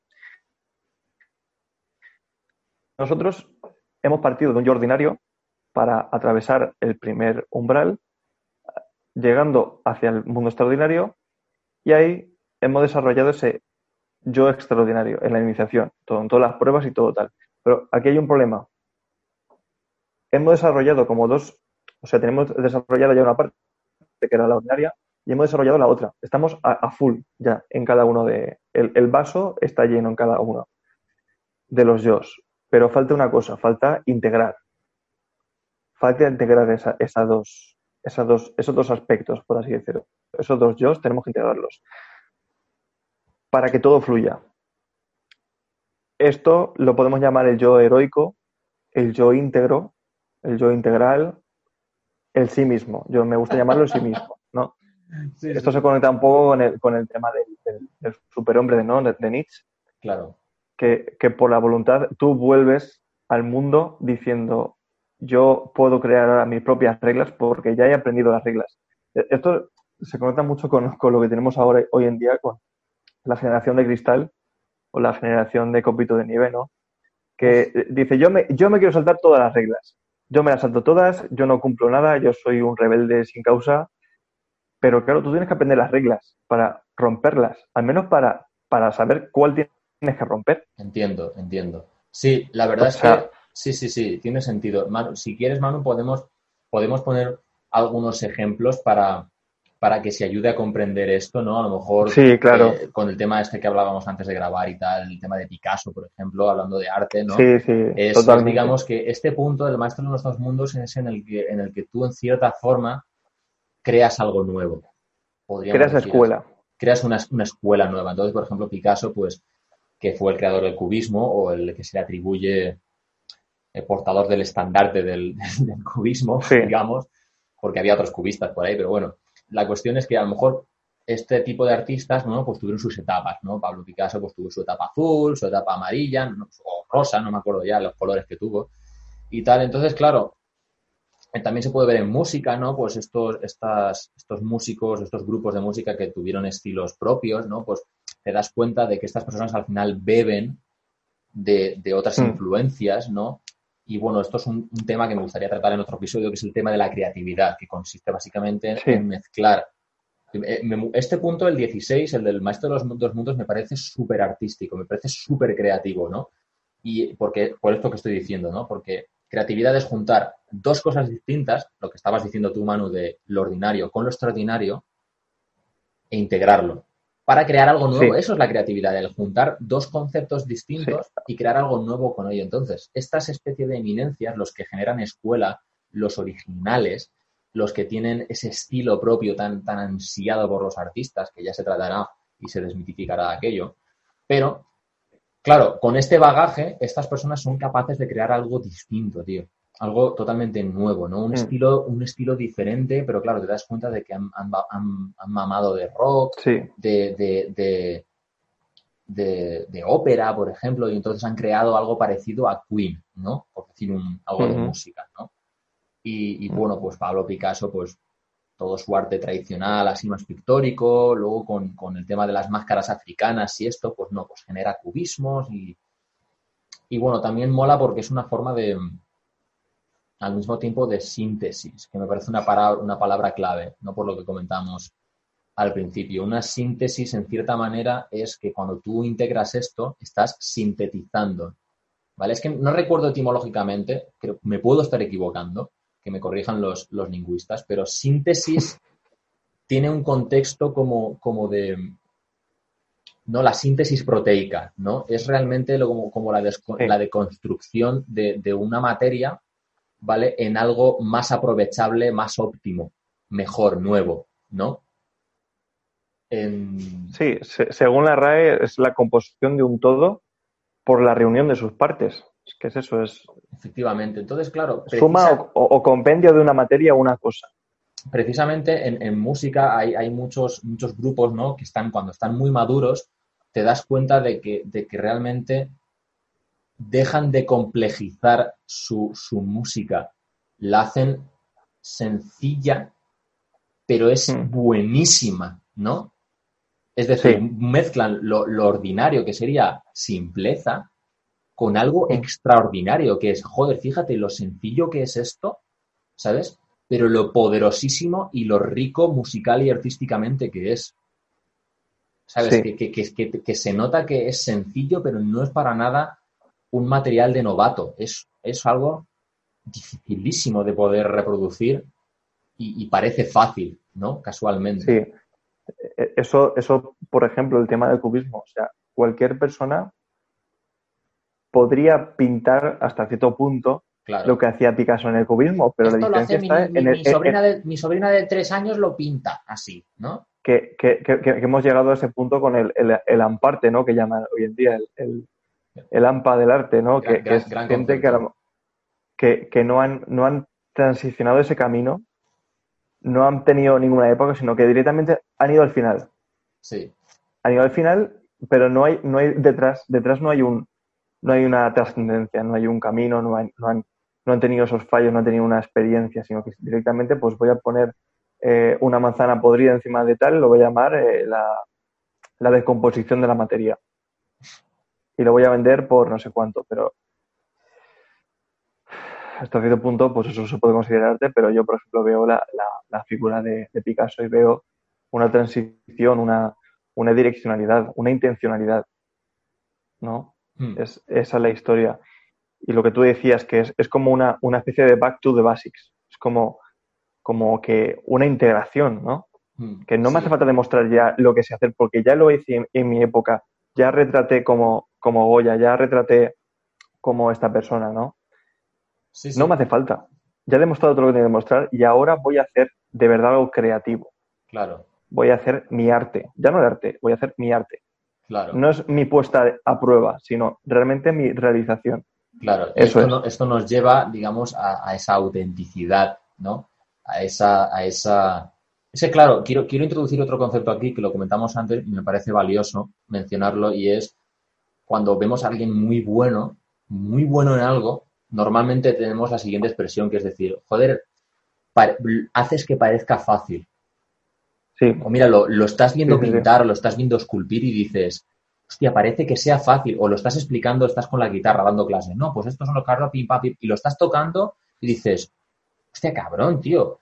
Lo sencillo que parece que sea viéndote y lo complicadísimo que es que yo pude aprender o hacer esto que estás haciendo tú. Ese, me parece el, signo claro de, de maestro de dos mundos, ¿no? Que tiene la palabra maestría. Digo, un maestro, el puto amo en algo es esto que estamos hablando, ¿no? Es cuando has tenido esa síntesis, esa integración, es no sé cómo decirlo, es sí, no sé sí, más Sí, sí, mira, eh, esto, esto que has dicho es clave. Es clave porque se conecta con, con la iniciación, tío. Con la iniciación y la salida. Porque lo que decíamos, el, ejemplo que ponía, que ponía eh, con el tema del karateca, ¿no? El karateca, el aprendiz de karateca tiene que pensar en sus katas para hacerlas y cuando está enfrente del, del otro karateca que es un maestro, pierde. ¿Por qué? Porque hay un concepto que se llama el concepto de la fluidez. Es decir, el karateca verdadero, el maestro, él es karateca. No es que sea potencialmente karateca, es que él es el karateca. Él ya ha ido y ha vuelto. Por eso vence al aprendiz, porque el aprendiz tiene que estar esforzándose. Hmm. Por eso el karateca hace que parezca fácil, pero porque él es karateca. No es o sea, decir, tú tienes un graduado en arte, pero, pero tú, Sí, sí, sí. Mm. Dime, dime. Y, tú dices, ostras, ¿cómo esculpe? Lo hace fácil, pero claro, él esculpe porque él es escultor. Tú eres aprendiz de escultor. Claro, por jugar un poco con el vocabulario, uno hace escultura y el otro es escultor, ¿no? Uno hace karate y el otro es karateca, ¿sabes? Sí. Y grande, por favor. E, es, e, es, esa, esa fluidez, ese el momento. Estoy viviendo el momento porque para, para el karateca, para el escultor, su función es esculpir, es ser karateca. O sea, es su instinto. Es su, su, lo, ha integrado, lo ha integrado, lo, ha asimilado, podría ser otra palabra que podríamos usar. Él está, es, ha hecho la asimilación total de aquello y lo encarna en cierta manera es el, guitarrista que está tocando, dices, es que tocas como si respiraras. O sea, puede estar andando, puede estar corriendo, porque tú tocas la guitarra como si fuera una prolongación tuya. Esto, Manu, em, esta, esta especie de. Bueno, porque claro, la, idea de, integración de lo extraordinario con lo ordinario es una especie de metáfora, mm. y yo creo que lo hemos traído un poquito al mundo real diciendo esto, pero esto nos lleva a otra cosa muy interesante, Manu, más allá de, eh, en este aspecto nos metemos un poco en el mundo filosófico porque... Psicológico diría incluso, ¿no? Sí, psicológico, pero también filosófico, porque es el tema del superhombre de Nietzsche, el Ubermensch. ¿Por qué? No, no, no, no, vamos a explicar el tema de, Nietzsche porque es una movida. Solo decir el término de voluntad de poder. Punto. Que si, si quieres puedes. Eh, vamos a sintetizarlo así, de forma muy, muy por encima, no somos filósofos. Muy, mundana, efectivamente. muy mundana, mm. pero, pero alcanzando este grado de maestro, el, el Ubermensch, el superhombre o la supermujer, como quiera llamarlo, mm. la superpersona, ese, ese super yo, ¿no? Que en, en este ámbito de, de, Nietzsche, ¿no?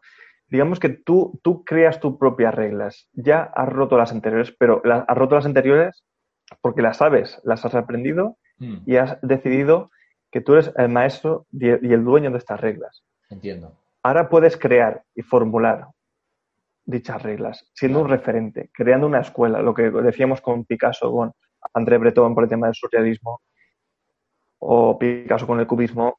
Ahora puedes formular caminos del héroe. ¿Sabes? Has llegado a ese punto, ¿vale? Eso por una parte. En el, tema filosófico se encara por, por, ahí. Por el tema psicológico, tenemos que hablar de Carl Jung, que era discípulo de Freud, bastante más positivo que él. ¿Por qué? Porque él, creía que había que buscar esa integración, ese sí mismo.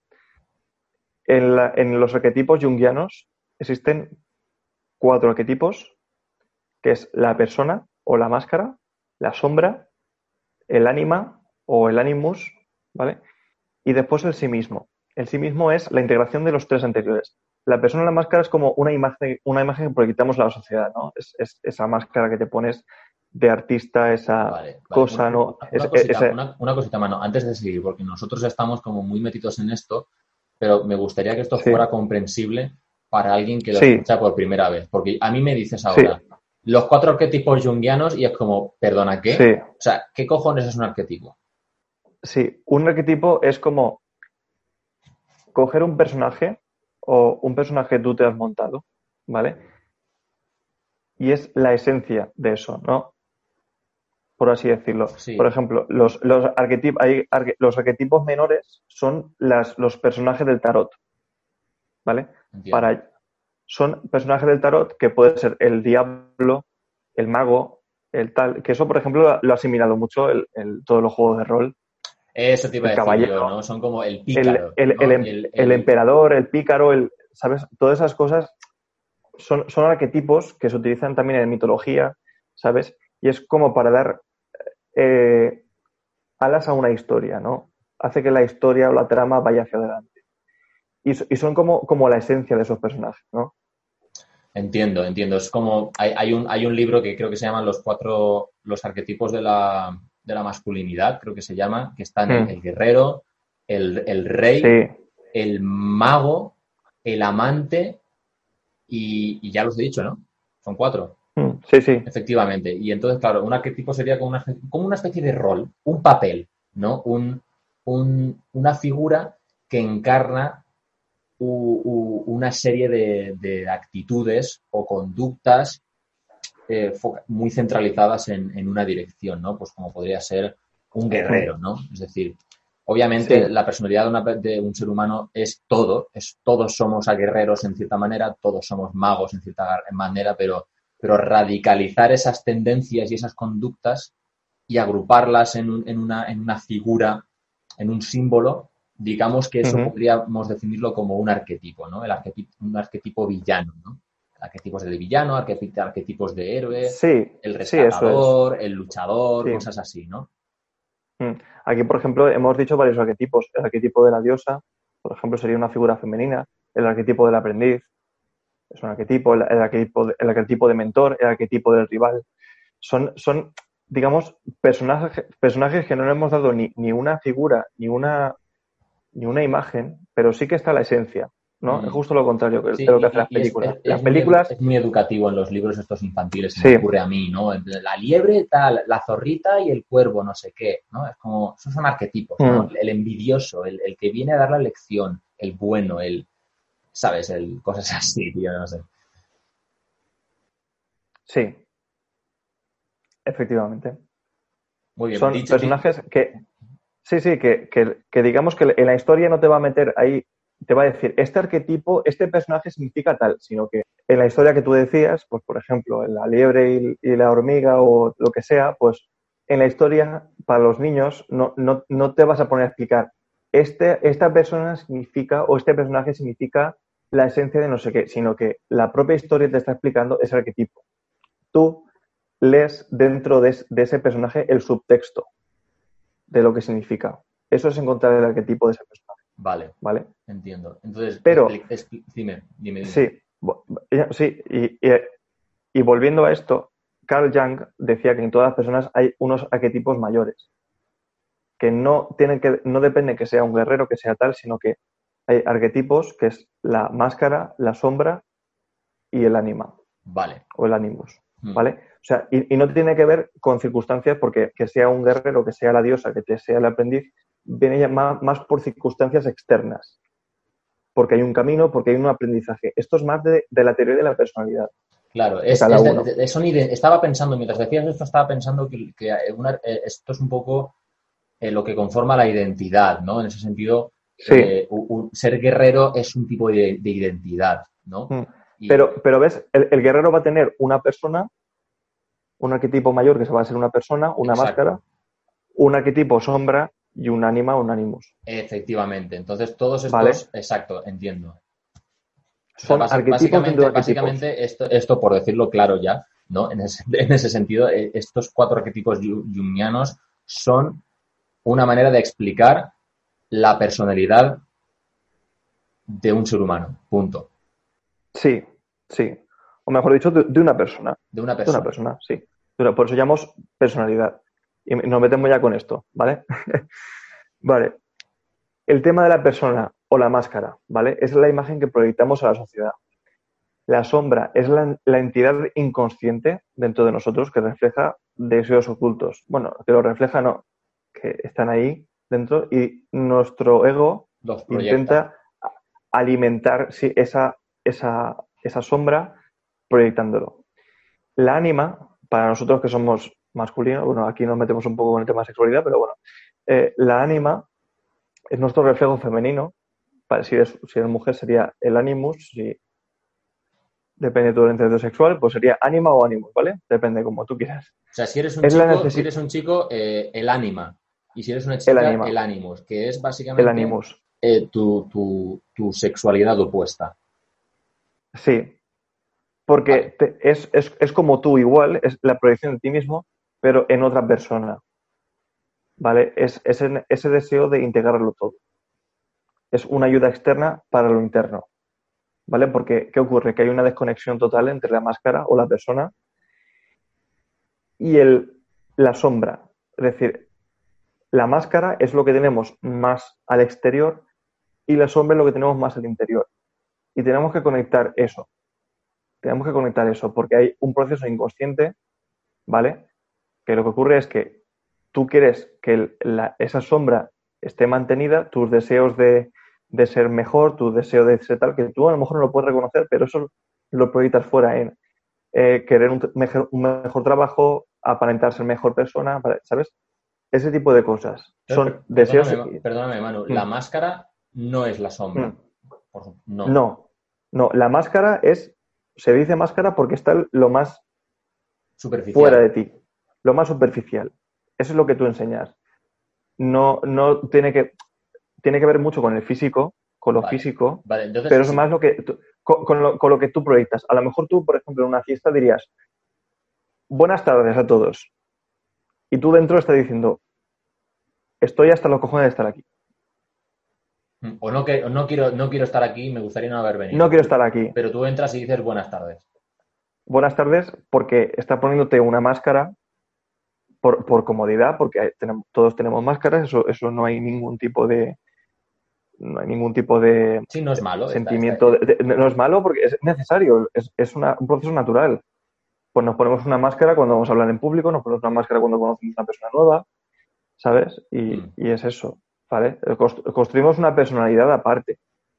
Pero es que eso es normal, o sea, como una defensa, mm, una primera barrera. Lo podemos, podemos ¿quieres, ¿Quieres que lo leamos para hacerlo un poquito más llevadero de fuera adentro? Sí. ¿Vale? Porque hemos introducido, hemos introducido la persona, la máscara, el ánima, ya, ya no sé qué está dentro, qué está fuera. Entonces, desde de fuera adentro, ¿cuáles serían los niveles?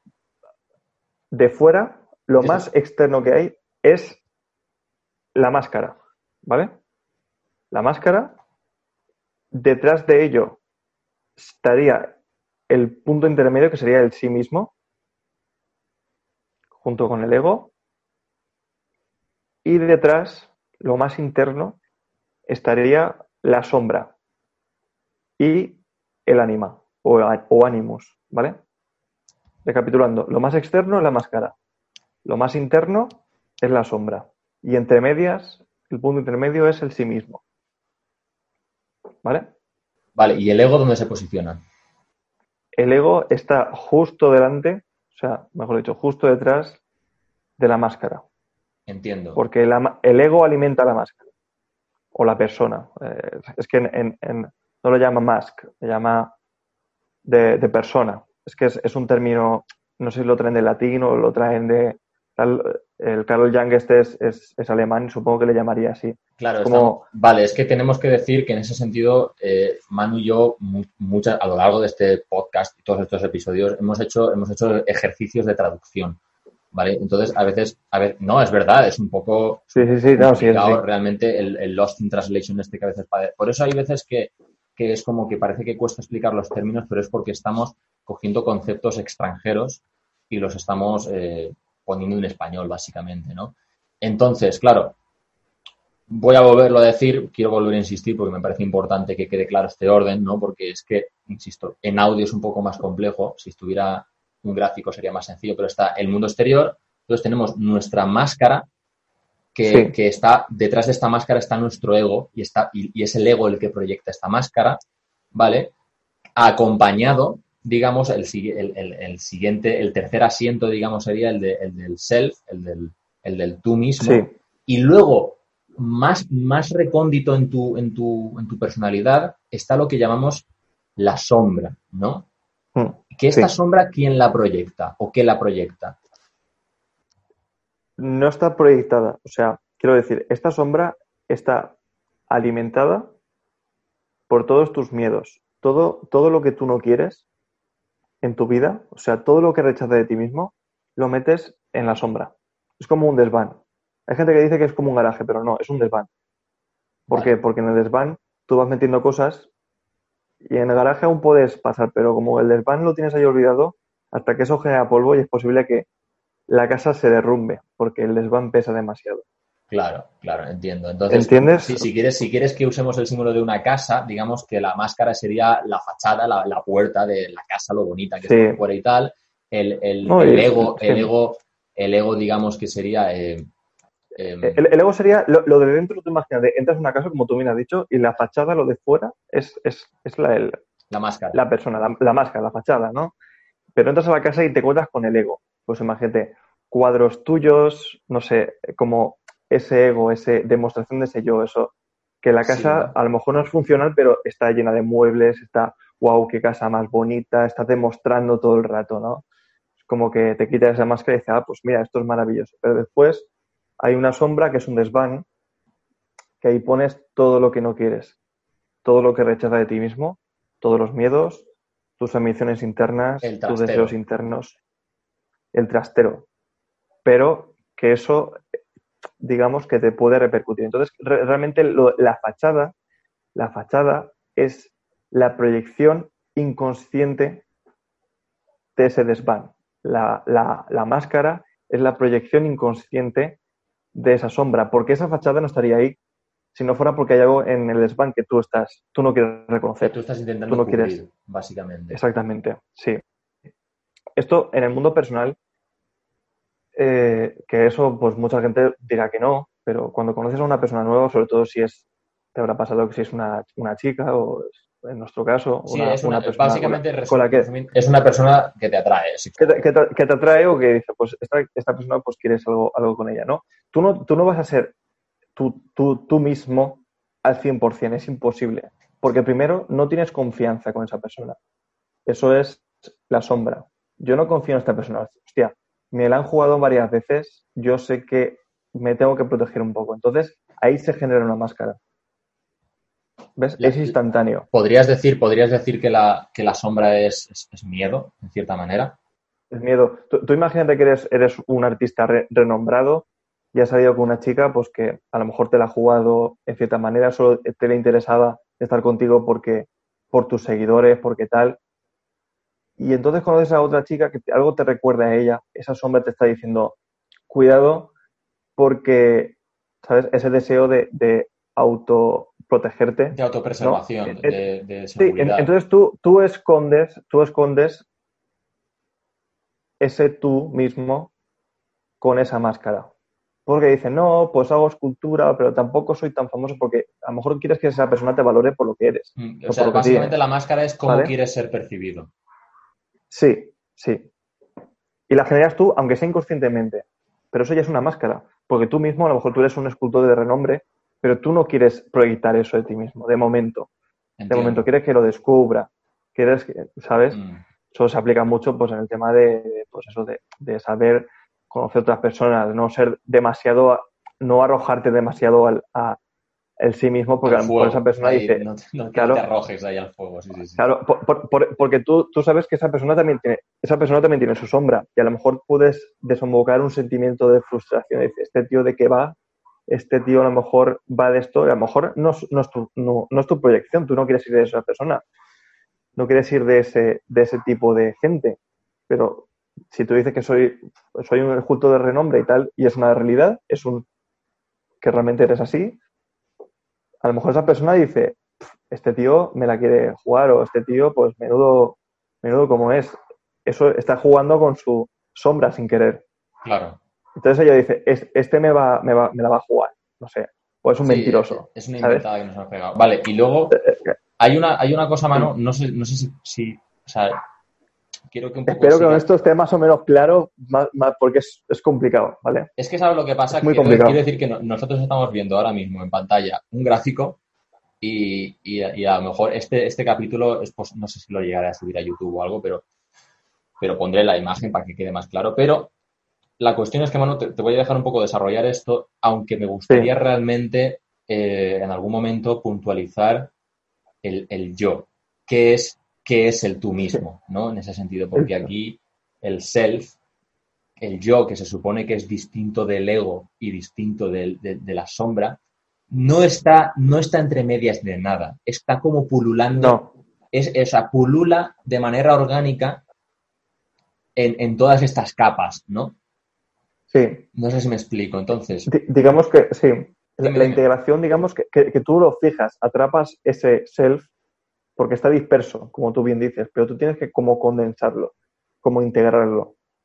Se integra cogiendo esos arquetipos, es, esa persona o máscara con ese, esa sombra con la ayuda del ánimos o el ánima, ¿vale?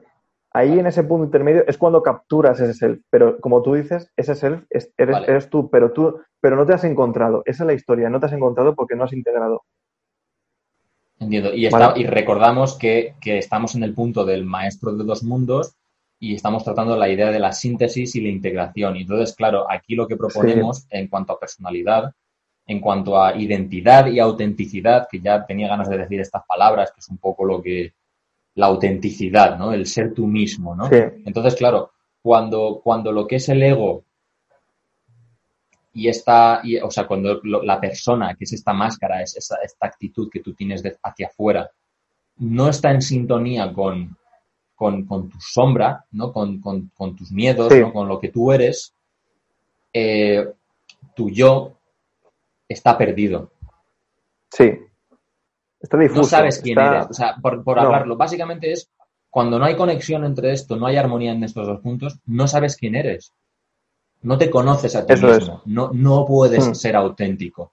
Esto es lo no eres consciente, no eres consciente. La palabra esa, no eres consciente de ti. No eres consciente de ti porque porque quiero decir una cosa, yo es que lo voy a decir ya porque es que me parece clave para entenderlo. De acuerdo a, de acuerdo a un libro que se llama La liberación del alma, es un libro que yo es, es eh, siento ser duro, pero es, es un libro que, que, es para todo el mundo, pero no todo el mundo es para ese libro.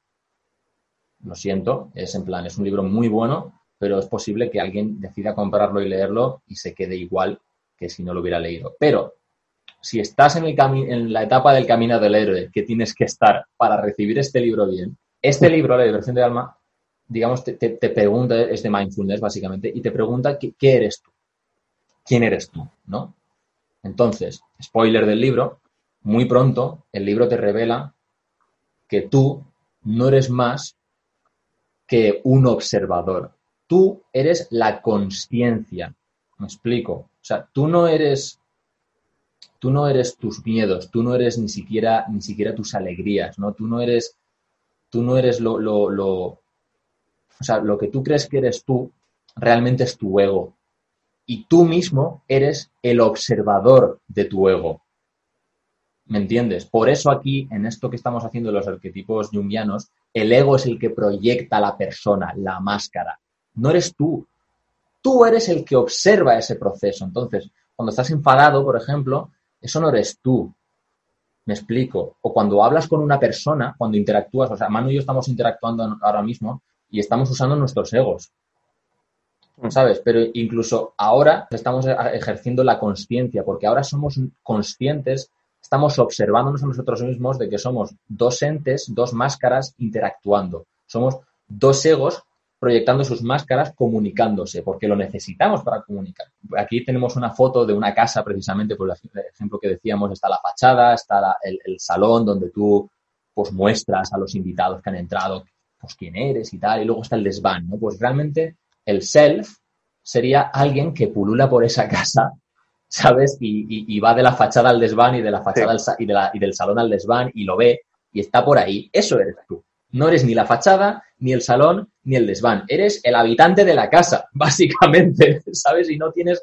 Exacto, es, eso. Y entonces, bueno, pues cuando, volviendo, el, ego y este, y este shadow, este, esta sombra, ¿no? Estas, lo que tú proyectas al exterior y lo que realmente tienes dentro que nunca muestras no está alineado, no te encuentras a ti mismo. ¿No? Entonces necesitas ser consciente de esto para, para, para ser tú mismo de verdad. Y aquí entra el concepto del ánima y el animus. ¿Qué cojones es esto, Manu? Vale, eh, esto, volviendo, eh, esto tiene mucha eh, conexión con nuestra sexualidad, te comento. Esto, para nuestros y nuestras oyentes, se habrán dado cuenta de cuando estás con una persona, realmente cuando, cuando estás con una persona, ¿el objetivo cuál es? Estar una, tener una relación sentimental o sexual con ser tú mismo. ¿Qué te dicen siempre? Ser tú mismo. Sí. Pero es complicado. Es complicado. ¿Por qué? Porque tú tienes que integrar con esa persona tu máscara y tu sombra. Entonces, ese ánimos, esa proyección tuya, se cristaliza.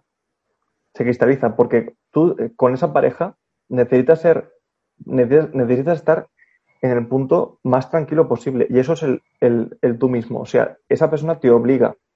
Porque si no, no estés con esa persona.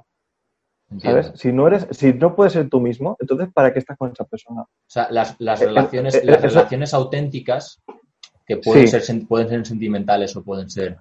O, o pueden ser también de amistad. Pero, pero, de ver, realmente las, las, las, sentimentales que entendemos como, como tener pareja, tener esposa o esposo, novia o novio, real, creo yo, es, es digamos, la, la, expresión máxima de, de, esta especie de conexión entre, entre dos personas, ¿no?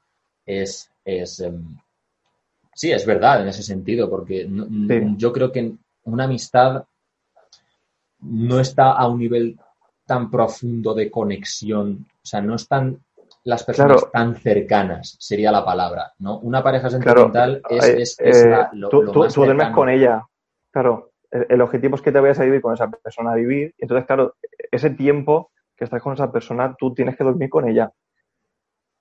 Te puedes duchar con ella, comer con ella. O sea, puedes estar 24-7. Si no consigues integrar y ser tú mismo, tienes un problema.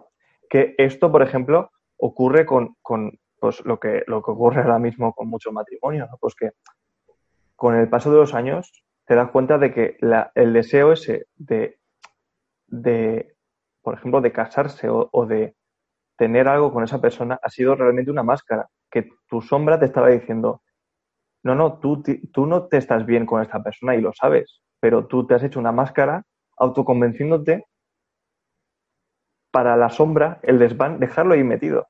O sea, Brutal. y ahí estaremos de acuerdo de que, de que muchas personas han pasado por relaciones que a lo mejor ellos han puesto una máscara, pues, pues no sé, pues porque a lo mejor esa persona les convenía en ese momento, porque tal, es la máscara es autoengaño. Por miedo, realmente. Autoengaño. es un autoengaño. Ocultas tus miedos en ese sentido, a lo mejor decides, por lo que decías, decides precipitarte en el casamiento, por ejemplo, para, para no, para esconder, para esconder tu, tu, mierda en ese sentido, o para, o para sentirte bien con tu sombra, que realmente es la que está, insegura, tiene miedo, y entonces va, voy a casarme porque así parece que que tengo como la vida, soy, soy, más, soy más hombre, ¿no? O soy más mujer, ¿no? Es en plan, como ya tengo esta edad, como ya tengo unos treinta y pico, ya debería estar casado, pues, ¿no? Para proteger mi, miedo, mi sombra, voy a casarme, ¿no? ¿Sabes? Sí. Sería eso. Claro. Entonces, es otra digamos fachada, que básicamente, es otra fachada. Eh, es una fachada. Y, lo que ocurre es que hay una, una, una ruptura total entre lo que uno tiene que hacer y lo que uno quiere. E, eso es, eso es lo, la, la máscara hace lo que tiene que hacer, lo que tú deberías hacer. Y la sombra hace lo que tú quieres hacer. Brutal, brutal, brutal. O sea, te juro, Manu, yo espero, espero, que quienes nos oigan eh, sean, sean personas pacientes, porque, porque, porque es que lo, lo desgranamos muchísimo, pero, pero pero al final llegamos a la, a la conclusión y es que, yo creo que es necesario yo creo que es necesario pasar por este proceso de explicatorio para, para, llegar a este punto. Yo creo que aquí ha sido, de, ha sido demoledor esta, esta explicación y yo creo que ha quedado ahora súper claro, ¿no? Entonces, pues... Sí, sí, yo creo que sí. Si quieres poner un ejemplo, a ver, eh, esto lo puedo... Yo lo comparo mucho con, con el tema de los superhéroes, porque, pero con superhéroes con identidad secreta. Es decir, que tú no sabes que esa, esa, ese Bruce Wayne es Batman. Por ejemplo, para mí, Batman es la sombra, o sea, la idea de Batman, mejor dicho, es la sombra que busca justicia, busca venganza, busca esas cosas, ¿no? Pero el, la persona conocida como Bruce Wayne proyecta una máscara, proyecta, mejor dicho, dos máscaras, una como si fuera un millonario que le da igual todo, no sé qué, porque es lo que tiene que hacer, es lo que la sociedad le pide, hmm. ¿no? porque él es una persona para encajar, para encajar, pero él, él, pero es una fachada, porque la integra, porque realmente él, su sombra quiere venganza, pero él, por ejemplo, no va a ser, por ejemplo, Bruce Wayne actuando como Batman. Es, muy interesante, tío. hay un libro que se llama Relentless, que solo está en inglés, que lo escribió el coach, el entrenador de Michael Jordan, y mm. Kobe Bryant, y él habla, o sea, básicamente es psicología deportiva y psicología, digamos, de, del éxito, ¿no? Digamos, de, mm. del campeón, del competidor en ese sentido. Entonces, y bueno, en el, en el libro pues nombra, nombra a gente como, como Mike Tyson, ¿no? Pues Kobe Bryant, todos los cracks del deporte en ese sentido, ¿no? Entonces, claro, el, el autor, eh, Tim Gruber, habla de el lado oscuro, el dark side que, es exactamente, ahora que lo has dicho me ha recordado porque es tal cual, es la sombra, es como ese instinto asesino, como ese, ese killer instinct del deportista de, de, de, crecer, de, tirar para adelante, de, machacar al rival, de, lo que tú quieres hacer, ¿no? En ese sentido. Lo que tú quieres hacer es, es, eres un depredador, ¿no? Que, que va a ganar que va a competir, que va a luchar y que va a dominar y que va a ser el puto amo, ¿no? Hablando de deporte. Y luego está, pues, la máscara, ¿no? Que pones en ese sentido. Sí, eh, perfecto. Sí, sí, sí. La, demostración de, la ruptura con esa máscara es cuando, perfecto, es que es genial. Cuando el jugador está en la cancha. Cuando el jugador está en la cancha es un animal. Es un animal que va a ganar, es la que va por su presa. Es la sombra en, su, máximo momento. Y en el momento que aparece con los medios, se pone una máscara. O porque está en casa con la familia y cosas así. ¿no? ¿no? tiene ningún sentido ser así de agresivo. No tiene ningún sentido ser así de agresivo en tu, en tu vida normal. Pero ahí, ahí sacan. Claro, tú lo que haces es canalizar. Es decir, ahora puedo sacar la sombra. Ahora puedo, como Bruce Wayne, él sacaba la sombra por la noche. Saco la sombra a pasear para que se sacie pero por la mañana tengo la máscara. Mm, y, real, y realmente lo, lo, lo, que, lo, que, lo que también dicen en, este libro en Relentless es que, es que esa sombra en cierta parte regula hasta, hasta cierto punto, condiciona las máscaras que tu ego proyecta, ¿no? Porque siempre tienes como, ¿no? Esto, esto, esto, este, nos estamos flipando un poco, pero tienes, tienes como ese hombre lobo por dentro de ti, ¿no? Que, que, que incluso proyectando máscaras y tal, obviamente, pues tú, tú juegas un papel como, deportista de élite, en este caso, pues con tu familia, de cara a los medios, etcétera, pero, pero se puede vislumbrar, ¿no? Que de todas esas máscaras, pues, pues este tiene como mentalidad de ganador, ¿no? Puedes, puedes decir esto, ¿no? Pues en ese sentido se, se puede, te puedes, puedes asomarte un poquito, si eres muy perceptivo y analizas mucho, puedes ver un poquito la sombra de esa persona, ¿no? Puedes, puedes ver que detrás de esa actitud hay una persona muy ambiciosa, ¿no? Por ejemplo, ¿no? Y, o, territorial, etcétera. No sé si tiene sentido lo que digo. Sí, sí. Es muy, muy animal. La sombra es animal. Sobre todo en la sociedad en la que vivimos, que, nos pensamos que, somos seres de luz o ese es nuestro objetivo. De hecho, ahora pasa mucho con el tema eh, de las dietas, de cómo intentar incluso proyectar en animales diciendo, no, todos tenemos que ser veganos, todos, no sé, o sea, realmente es una forma de romper esa animalidad y eso realmente lo que están haciendo es volver a la sombra, eh, como decir, intentar reprimir esa sombra, ¿no? Como ese animal, pero al final cuando se corrompa la correa, veremos qué pasa. Esa, sombra, esa sombra es efectivamente esa parte instintiva, esas cosas que, solo tú sabes, que nadie sabe. ¿no? Es, es por, decir, por decir un ejemplo esa, parte oscura que es un secreto para ti, esos pensamientos lascivos que nadie podría escuchar, ni siquiera tu pareja, cosas así, ¿no? Bueno, que en este caso decíamos que, para que una relación sea, digamos, lo más exitosa posible, necesitas, y por eso, volviendo a lo de antes, este animus o este ánima, necesitas, digamos, la interacción con el exterior, sí. que es este animus, para que tu ego y tu shadow y tu sombra sean uno. para que tú lleves, digamos, con, honor o, con identidad, que no escondas la sombra, que no seas un farsante, sino que, vayas con la sombra y la persona todo de una. Eso es, eso es. Y es, si quieres, Manu, puedes comentar, por ejemplo, el ejemplo este de Batman, ¿no? En la película está cuando, cuando pasa de Bruce Wayne, o sea, lo, de las identidades, ¿no? El superhéroe que es Bruce, Bruce Wayne o Peter Parker y Spider-Man, ¿no? Pero ¿cuándo se juntan los mm. dos, no? Claro, claro. El, en, la película hubiera sido brutal que la escena final, en, la de Batman me refiero, eh, hubiera una integración real en plan de que él estuviera haciendo cosas de Batman sin la máscara. Con el traje de Batman sí, pero sin la máscara, porque ahí ves Bruce Wayne haciendo cosas de Batman.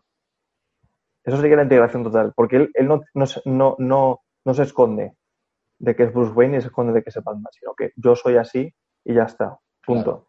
Esa es simulación. Y lo que tú decías con el anima, él, él busca, por ejemplo, para que no haya visto la película, en la segunda, su novia con la que iba a dejarlo todo, iba a integrarse, muere. Entonces, su, su deseo de integración sigue ahí, pero esa persona, esa ánima que estaba buscando, ha muerto. Esa persona ha muerto. Entonces, él está descorazonado. Por eso, en la tercera película, él renace. Se integra, pero se integra con otra persona, que es con Selena Kyle, que es Catwoman, que ella también tiene esa, esa, ha, completado su viaje de heroína y ha desarrollado una personalidad de que es Catwoman, que es una ladrona, y tiene suyo ordinario que es Selina, Kyle. Entonces, con esa persona sí que consigue esa integración, porque no se tiene que esconder, no tiene que esconder de ser Bruce Wayne, de ser Batman. E, ella sabe quiénes son esas dos partes de sí, mm, y por eso él eh, y por eso él llega a la felicidad, al sí mismo. Digamos que. Porque no se tiene que, esconder. Esa tercera esa persona que, aquí está como muy enfocado, según Jung, el, Carl Jung, está muy enfocado a esta, mm. a esta, especie de pareja sentimental, ¿no? Sí. Que, o sea, que no tiene que ser eso, creo yo, pero directamente. Por, ejemplo, el, el, Animus real, es que eso en la película hace muy bien, porque Alfred, Alfred es realmente un Animus para, para Bruce. Batman, porque él sabe las dos, él, conoce las dos facetas y le ayuda a O sea, y aquí, y aquí pero, pero, hay un momento en la película que él se deshace de él. O sea, tú imagínate cómo no han lidiado. O sea, él se deshace de eso, entonces por eso cae. Porque no tiene un apoyo. Batman, se deshace, Batman, se deshace, de, Alfred. De Alfred porque le había engañado, porque le había dicho, no, es que esta chica te iba a rechazar igualmente antes de morir, Rachel. Claro, entonces él cae buenísimo. De verdad, o sea, sinceramente, si alguien ha llegado hasta aquí y todavía no ha visto la trilogía de Batman, no sé qué cojones hace escuchando este podcast todavía. Es en plan, iros ya a ver esa película, me cago en Dios. A mí no me gustan los superhéroes, pero esa película es la puta hostia, así, así os lo digo. La cuestión, que me parece muy interesante esto que acabas de nombrar ejemplificando a Batman, porque como bien has dicho, no tiene por qué ser una pareja sentimental ni, ni historias, aunque se entiende mejor si lo simplificamos así. Entonces, la cuestión es que, es que tiene que haber, cuando esas personas que dices tú que son el Animus o el Anima, que es Alfred o, Catwoman, conocen la sombra. Esta es la clave. Cuando tú desvelas tu sombra, cuando sacas tu mierda del desván, cuando afrontas tu miedo, cuando sacas tus, tus miserias en ese sentido, cuando el mundo conoce la sombra, es liberador. Entonces, ya no tienes que, fingir ni poner más máscaras ni poner más mierdas, ¿no? De repente se integra todo. Y aquí es donde, donde, llegamos, donde queremos llegar a parar. Y fluye. Con, con este maestro de los dos mundos, la idea de la síntesis, la integración, y fluye. Ya no, no tienes que esconderte porque ya lo has sacado todo. Entonces eres libre, tío, porque, porque ya no eres, ya no eres, por ejemplo, tú, Manu, ya no eres eh, Manu el ingeniero, ¿no? Y, luego estás en la banda de música y eres Manu el profesor de música o el músico, o estás con la pareja y eres Manu el amante. No, no, no, no, vayas donde vayas, eres, eres Manu, el, músico, el, amante, el, eres todo, tío, es, vas, vas yo mismo. Digamos que mola que, o sea, todavía sigues teniendo máscaras, pero, pero tu máscara es, es tu todo, ¿no? Tu máscara es tu sombra, en ese sentido. Lo que tú proyectas es, se entiende, ¿no? Es como muy místico, pero, o sea, no, pierdes la sombra, no pierdes el ego, por supuesto, ni tampoco pierdes las máscaras, pero te encuentras, que es lo que vamos a decir, te encuentras a ti mismo, porque entonces, Eso es. entonces digamos, la conciencia, este, este ser tú, eh, está, es, digamos, estás, estás centrado, estás, digamos, has apaciguado, has, has reconciliado estas dos partes, entonces eres consciente de, de, ti mismo, de tu todo, que era tu ego y tu shadow. Entonces, ahora tu conciencia, que es, insisto, tú, puedes denominar que eres tú mismo, porque has traído, has traído en el, en el mismo, al mismo umbral, al, al mismo punto, has traído esas dos partes y ya no escondes nada, no finges nada, no, ¿sabes? Y entonces a esto me lleva a decir, cuando, por ejemplo dicen tienes que ser tú mismo, hay una frase muy en desarrollo personal que me gusta mucho, que es, a ver, sé tú mismo, excepto si eres un pedazo de mierda. Si eres un pedazo de mierda, no seas tú mismo. Pero, ¿por qué dicen esto? Porque la gente se identifica con esas máscaras. La gente nos identificamos con, con nuestros egos, que no es tú mismo, claro, tú mismo. Si soy vergonzoso, esto soy yo. Entonces tengo que ser yo mismo. Entonces, claro, no, no, perdón, a ver, hay ciertas cosas, ciertas facultades, digamos, de la personalidad de uno que, que son tus máscaras, no, no, no, eres, no eres tu super yo, estás escondido, estás a medio camino. Entonces, claro, cuando te dicen sé tú mismo, a veces al, al principiante en este camino del héroe, eh, puede ser demoledor, porque entonces le estás subcomunicando que tienes que ser, tienes que ser, tienes que estar en la zona de confort, tienes que ser como eres, no sé tú mismo. Y es como, perdona, o sea, ¿cómo? Si, si ser, si lo que soy ahora, este yo mismo, no es óptimo, no me está haciendo sufrir, no, no, no estoy pleno, no me permite desarrollarme, no puedo ser yo mismo, tengo que ser otra cosa. ¿Cómo llegas a esa otra cosa? Pues pasando por este camino del héroe y llegando a este punto de síntesis en el cual de verdad conoces quién eres, eres auténtico a ti, ¿no? Y, y por fin puedes decir, soy fiel a mí mismo, ¿no? Eso es. Puedes decir, soy quien soy, no sé, y cosas, cosas buenas pasan a partir de aquí, ¿no? Cosas mágicas ocurren. Mm. Y e insisto, o sea, tienes que ser tú mismo, excepto si todavía no eres tú mismo. no sé si esto no sé si tiene sentido esto Manu que acabo de decir sí, eh, totalmente porque eso eh, lo quería introducir un poco en, el, en la, etapa, la, etapa, siguiente vale vamos, vamos, a decir que ya hemos acabado la etapa anterior está la del maestro de dos mundos. No sé cuánto tiempo hemos estado hablando de esta parte. Es que claro esto es que es muy importante esta parte eh, tío. es que es, que es el, el, la culminación. O sea pensábamos que el elixir era nuestro punto final pero es que eso es la iniciación. Ahora es cuando realmente nos hemos Exacto, el camino del héroe, esto es el final del camino del héroe al final. esto es el final, o casi el final. esto es la última etapa. Eh, esto que acabas de decir, recapitulando, de que nos quedamos en nuestra zona de confort y dice, no, es que yo soy así. Es que ahora en la, sociedad hay mucha, hay mucha gente que dice, no, es que yo soy así y nunca voy a hacer eso. Dice, es que es mi manera de ser, es, mi manera de ser, ¿no? Es como... Pero, pero, pero, es que, a ver, mira, yo, por ejemplo, ayer, ayer cumplí 27 años. Felicidades, mano. gracias, gracias. Y, y yo, viéndome con perspectiva, digo, no, es que yo nunca me subiría a un escenario a tocar, o yo nunca iría a un trabajo como el que estoy ahora, perdona que te diga. O sea, tienes que desarrollarte, tienes que salir de tu zona de confort para ver quién realmente eres. Claro. Ponerte a prueba. La gente que, generación cómpito de nivel, que nosotros nos incluimos, la, generación millennial en la que estamos ahora mismo, hmm. que con lo que tenemos que luchar, nos pensamos que nuestro yo mismo ya lo encontramos a los 18 años, como si, como si el Estado te dijera, no, ahora eres una persona adulta y así vas a ser el resto de tu vida, porque un papelito te lo dice. ¿no? O, yo me saco una carrera y dice, es que yo soy ahora ingeniero, yo soy ahora escultor. Eso es una equivocación grave, porque tú no te has desarrollado. ¿Cómo vas a saber, o sea, cómo vas a saber que este vaso está al límite? O sea, ¿por qué este vaso tiene que ser tu vaso? Que cabe esta cantidad de agua. ¿Por qué no puede ser una botella entera?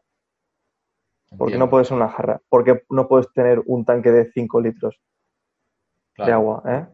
Porque, porque tú, si tú no, te has, no has salido de tu zona de confort, si no te has desarrollado, tú no puedes decir que existe ese, ese sí mismo, ese centro, ese yo Básicamente, si no has hecho el camino del héroe, por lo menos una vez, ¿sabes? Si en algún aspecto de tu vida no, no, no, has cumplido, no has, no has cumplimentado el camino del héroe o no has tenido un, viaje similar, no, si no has llegado a este punto, vamos a decirlo claro, hay veces que aceptamos como, como nosotros mismos nuestra proyección del ego y ya está, pero no reconocemos que es que es una forma de esconderte, tío. ¿Sabes? No sé, es una manera de protegerte. Entonces, pues no, no, lo siento, pero no estás siendo tú mismo. Se, nota que algo escondes. Algo escondes, tío. ¿No? Podría ser eso la clave. Cuando algo escondes, no, no eres tú mismo, porque estás escondiendo tu sombra, porque no está integrada en tu yo. Punto. Sí. Eso es. Bien, pues yo creo que ya está. Ya está. Proseguimos, proseguimos con. Vaya movida, tío. Next step. Siguiente paso. Eh. Y último. Y ya último, tío. ¡Oh! ¡Qué rico! El final. Y último. Ya somos un yo íntegro. Ya somos. Eh, maestro de dos mundos. Maestro de dos mundos. Un yo heroico, ¿no? Un sí mismo. ¿Y ahora qué queda? ¿Qué, qué, nos queda? Estamos en un mundo ordinario, en una tierra de nadie. Esa tierra que te has ido y ahora has vuelto, has vuelto a tus raíces, a tu casa. ¿Y qué, y queda? Vale, en este punto, esta etapa última se llama la libertad para vivir. Esto es el último paso. Esto es la libertad, el equilibrio y lo más importante. Y que se quede para grabado en una piedra, el ahora el ahora. El ahora. Lo, he repetido tres veces para que se quede en la cabeza. Vale, el héroe ha alcanzado todas sus obras y, es ahora el, el paso de dar, digamos, alas a las siguientes generaciones. Pero no como maestro, sino que ya estás, digamos, en el retiro. No en el exilio, sino en el retiro. ¿Qué ocurre? El mentor o el maestro es un sabio, pero el paso que tú pegas ahora, o sea, la etapa, el estado en el que tú estás, es lo que se conoce como un consul, un consultor, que ya no es que eres sabio, es que tienes la verdad. Y la verdad no es otra que a la que van los maestros cuando tienen que consultar algo. Eres el maestro de los maestros. O la maestra de las maestras, ¿vale?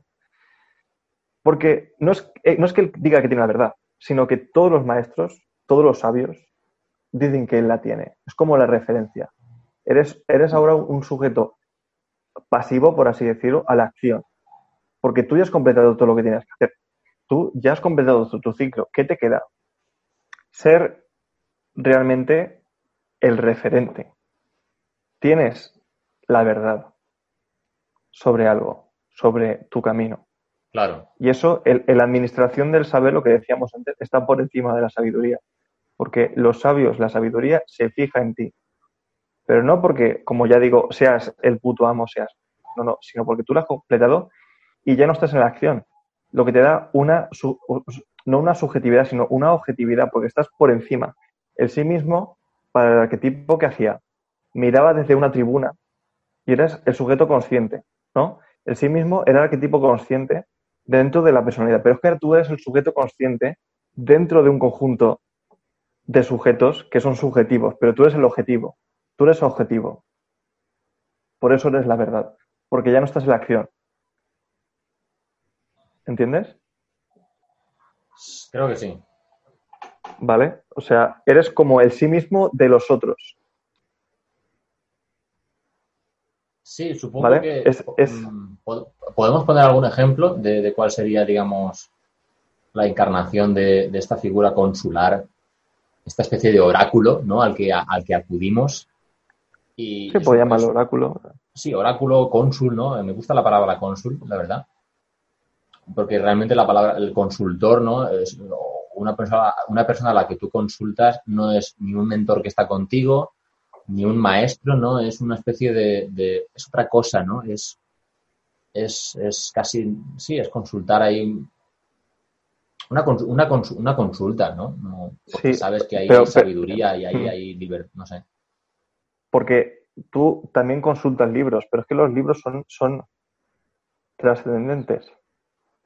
¿no? Los libros, cuando tú consultas algo, un, saber trascendental, es porque un, un, sabio, un sabio de sabios, un maestro de maestros lo ha escrito.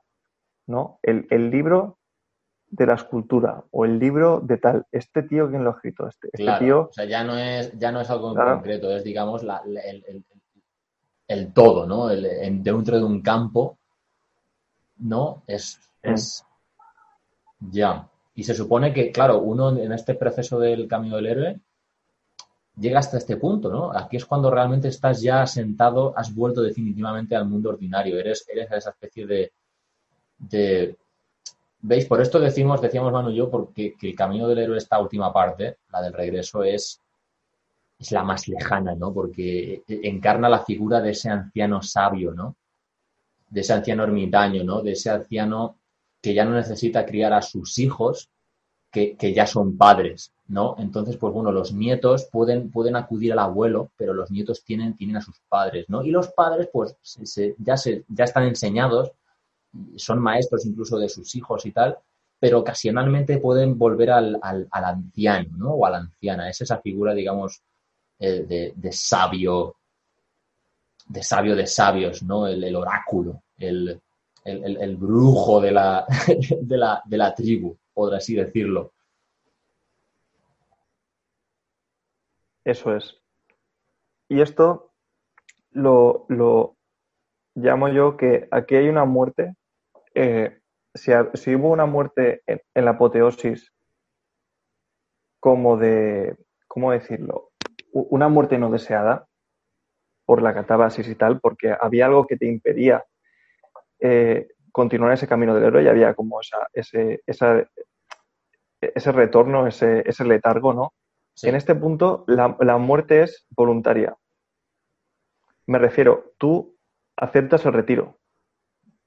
El retiro total, o sea, conectando con el primer estadio del regreso, en, el que te resistías al retiro, ahora directamente es que estoy retiradísimo, ¿no?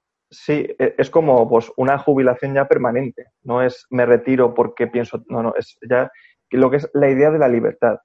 ¿Por qué? Porque tú realmente, y llevándolo al terreno profesional como siempre, tú realmente te trabajas de lo tuyo ¿por qué? porque así puedes sobrevivir en, este, esta sociedad que trabajamos con, pues, con, dinero, ¿no? Trabajamos para, para ganar dinero. Para ganar dinero, pero realmente tú buscas una vocación para intentar ganar dinero lo más satisfactoriamente posible. Efectivamente. Pero en este punto ya, no tienes ya no tienes nada que demostrar, no tienes que ganar dinero, no tienes porque Sí, lo, has hecho todo, ¿no? Es como Sí, es como que lo has hecho lo has hecho lo has hecho todo, ya es eso, estás ya estás jubilado, ¿no? No sé cómo no sé cómo llamarlo. Sí. Sí, pero no es jubilado totalmente para mí, para mí, o sea, mm. tú te jubilas porque ya quieres dejarlo, pero no es por, por abandono, sino porque ya entiendes que es momento de que otros tomen el camino que tú has tomado y que, y sobre todo, que lo mejoren. Que hay una. El, el videojuego este de God of War 4 lo, lo, pone, lo pone manifiesto porque, bueno, eh, no mucha gente habrá jugado a videojuegos. Si no ha visto Batman, pues a ver, mucho yo, menos. Yo tampoco, escúchame, que yo tampoco, yo tampoco he jugado al God of War 4, mm. pero, pero sé que, se ha hecho muy famoso artísticamente. Es, es un juego que, que, ha tenido mucho impacto por, por la dirección artística ¿no? que, que, ha tenido. Sí, hay un momento en el que, en el que pues que él, digamos, tiene esa figura de aprendiz, ¿no? Que es, es su hijo, o no sé si, es adoptado o algo así. Bueno, es, como su hijo, hijo. Su hijo, hijo. Es, su hijo, hijo. Pues él, hay un momento en el que, en el que le dice el padre a él, dice, toma esta daga porque la, la, hizo, la hizo mi padre antes que yo y, y esta te la doy, te doy esta daga. Y dice, pero padre, no sé si algún día mataré a tantos como hiciste tú. Dice, claro, no lo harás, porque no quiero que pases por mi camino. Tú tienes que ser mejor que yo. Esa es la clave. Esa es la clave. Entonces. Tiene que ver mucho esto con el legado, supongo, ¿no? sí que, pero, pero ya es, ya es un punto más, porque tú, cuando tú, tú haces un legado, tú intentas que recorran tu camino, tu camino del héroe, tu camino, lo que decíamos, el maestro de maestros hace su propio camino. Yo, Picasso quiere que todos le imiten porque así tú acabas siendo un referente. Aquí no. Sí, es, digamos, cuando, cuando al maestro le busca ser, o sea, es justo más o menos cuando estaba encontrándose con el aprendiz, ¿no? Cuando se encuentra con el aprendiz, ahí el maestro como que busca activamente enseñar, ¿no? Y, ser maestro, ¿no? Para consolidarse. Pero llega un punto, ¿no? Que es este, en el que ya te la suda todo un poco, ¿no? no sé cómo, por hablar, por hablar un poco en plata. Sí, te, la suda y, es, eso lo conecto con la idea de la ilusión de control. ¿Vale? ¿Por qué? Porque en este momento tu, aprendiz principal, el primer aprendiz con el que tuviste ese grado de maestro de, de dos mundos, ¿no? Ese, ese cruce mutuo de umbral, ¿no? Mm. Ya no está contigo, ya no es tu aprendiz, entonces tienes que aprender a soltarlo. Tienes que aprender que él va a, él va a coger las técnicas que tú le has enseñado, ese conocimiento, y lo va a hacer suyo. Entonces tú ya no eres su maestro. Tienes que dejar que seas igual. ¿Puedes decir, podríamos decir que, que dejas que te supere, en cierta manera? Sí, porque lo que decía yo antes, dice, no, no, no quiero que tú hagas lo que yo he hecho, sino que seas mi igual o mi superior. Eso es la clave. Esa es la clave. Hablábamos, antes, de, lo, hablábamos antes de la trascendencia. ¿Tiene algo que ver con, sí. con esto? Tiene que ver con esto porque tú ya no eres un referente, sino que eres un, un ideal. ¿no? Ya no eres un referente físico, sino que eres un ideal. ¿Vale? Es como, no sé cómo decirlo, como que... Eh, eh, eh, porque, o sea, te, quiero, voy a ayudarte un poco en, el, sentido de... Perdóname, dime, dime. sí, te, lo comparo con el tema de Picasso. Picasso podrá ser el maestro, de, el maestro del cubismo, pero realmente es cuando piensas Picasso en arte. O sea, la idea de arte es la misma idea que tiene Picasso. Tú, tú relacionas ya no el cubismo, sino que ya es arte, arte, o sea, se funde, es trascendente. Claro, cuando hablas de arte dices, dices escultura, por ejemplo, ¿y qué te sale? Miguel Ángel, ¿no? Mm. Te sale solo, es como, hostia, te sale música y, dices música, música rock pop, los Beatles, es como, hostia, ¿no? Es como, claro, claro, si, no fuera si no fuera trascendente, tú no pensarías en música pues, como Mozart, ¿no? Es, o sea, la, la gente que hace música son personas, pero se han convertido en referentes ideales. Como, entiendo, entiendo. Pero es que, ya, pero, pero, ya, no es que le, ya no lo estudias para seguir, porque obviamente nadie se pondría hoy en día a hacer música como Mozart, hmm. sino que ya es parte de la historia. Es esa trascendencia. Claro, claro, claro. Es parte de la ¿eh? historia. Es decir, o Bach, Bach, Johann Sebastian Bach. Sí, y es, eh, es, es bonito porque, porque metafóricamente pasa a ser ordinario, ¿no? Es como, Mozart está en todos los libros de texto, está en todo, en todos los documentales, ¿no? Es como, es como ya está en el imaginario colectivo, ¿no? En, todas nuestras mentes ya está, está en nuestra cabeza, está Picasso, está Mozart, y, está y, y los memes, y los memes. Y los memes, está, está, se, los memes, hace pop, es como, se hace pop, tío. Se hace o sea, pop. El... claro. Se hace pop, o, tío, o, descartes con lo de, lo de pienso luego existo, es como que que, haces hasta bromas con eso porque es, es dominio público. Es, dominio público. ya, claro, es, has, regresado. y claro, pero eso, eso en su día fue como, claro, ese regreso al ordinario no significa que Mozart y todas estas eminencias que han recorrido sus propios caminos, o Michael Jackson, estas, estas eminencias, ¿no? Estos héroes que tenemos realmente, no es que hayan, de, no es que hayan degenerado, sino, sino que nos han hecho al, mundo ordinario, lo han subido de nivel. Me explico. No sé si tiene sentido. No es que ellos hayan bajado lo ordinario, sino que nosotros, lo ordinario, ha subido a lo extraordinario que vuelve a ser otro paradigma, ¿no? Sí. Ordinario, que necesitará otra vuelta del camino del héroe para volver a subir de nivel. Entonces, eso va como pulsos, por ciclos, por evoluciones, entiendo. Y una cosa que te quería comentar el tema de, el tema de la libertad, ¿no? La, idea de la libertad, que es algo que me comentabas mm. antes de, de, que tú no puedes ejercer poder para cambiar a alguien, ¿no? Y me habías dicho el ejemplo de... O esto, o esto, o, aquí, me estoy confundiendo yo.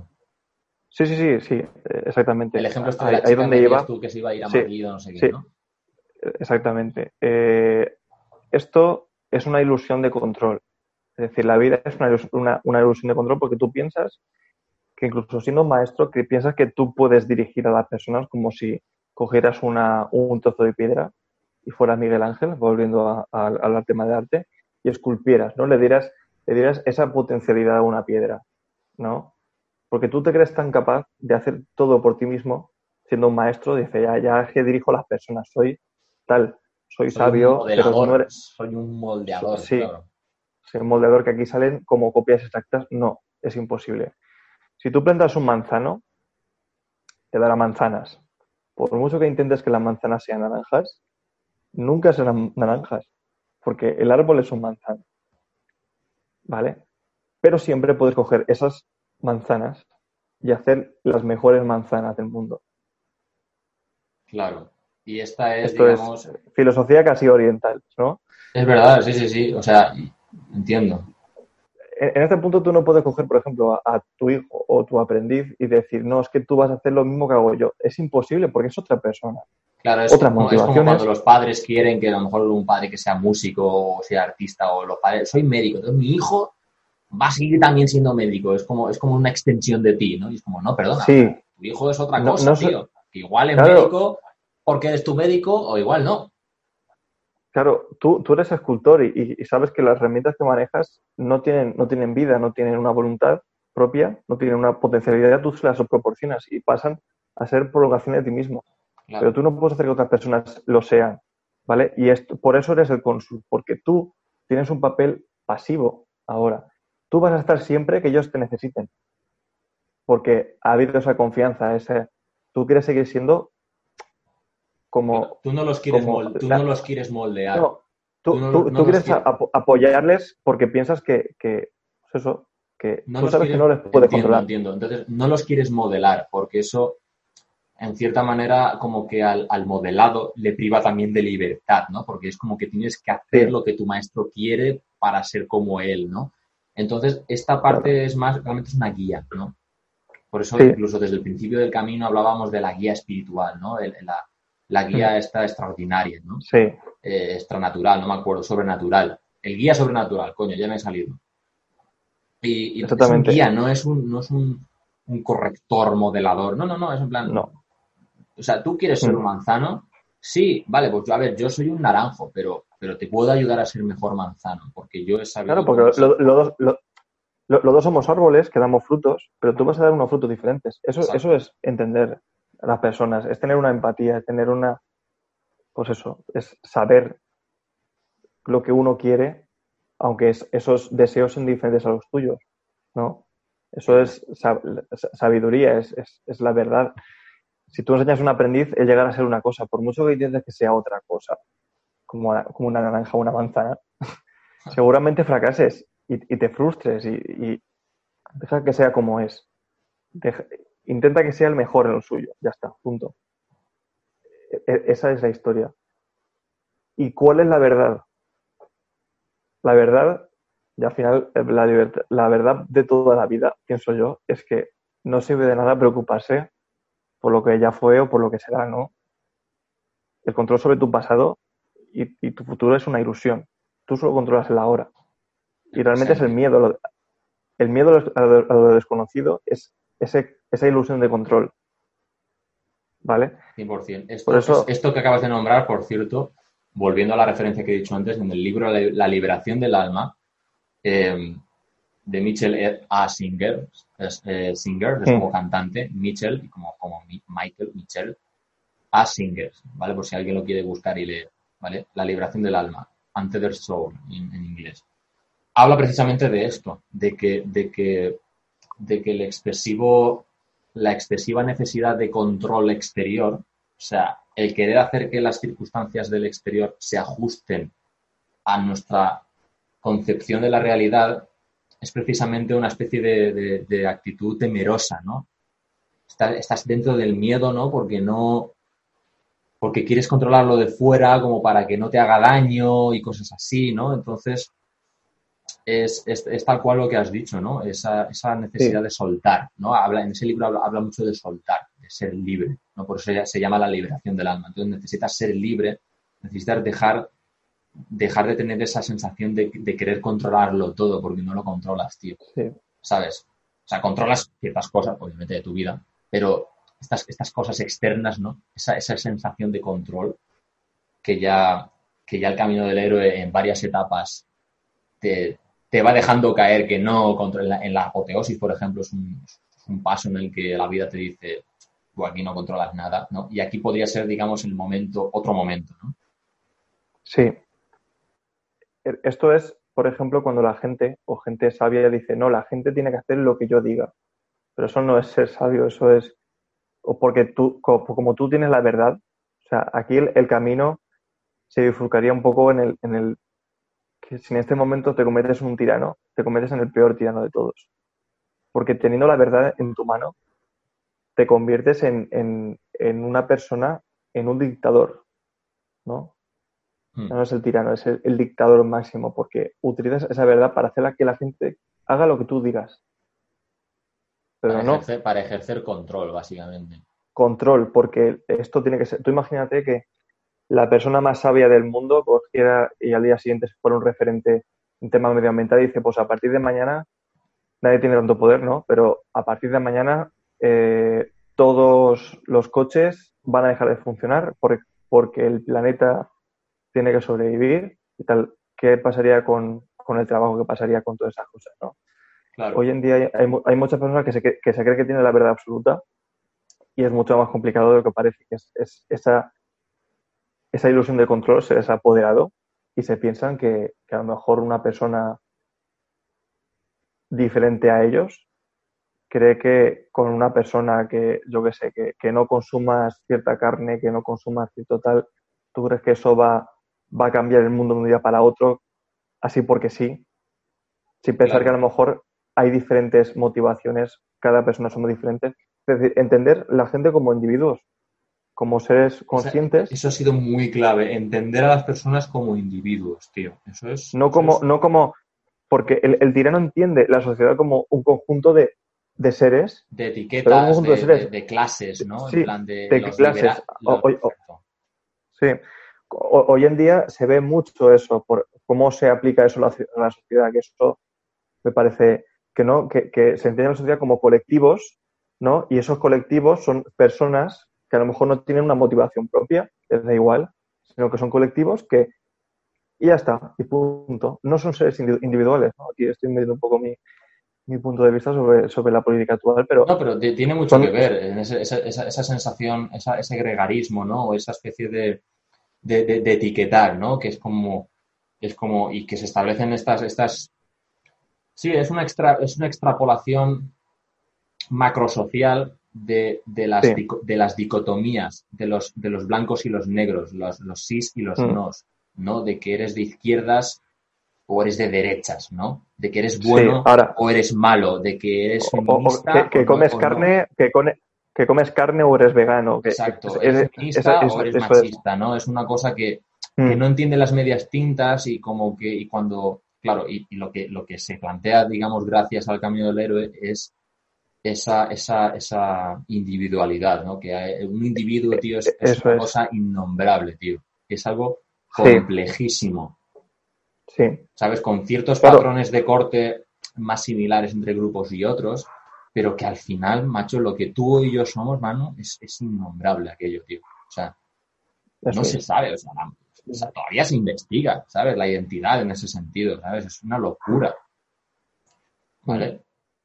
De hecho, el objetivo de la, filosofía, de la filosofía o, la psicología de Jung era eso, que el individuo, la máxima expresión del individuo, del individuo, perdón, es la ruptura con esa sociedad para iniciar el, proceso de individuación.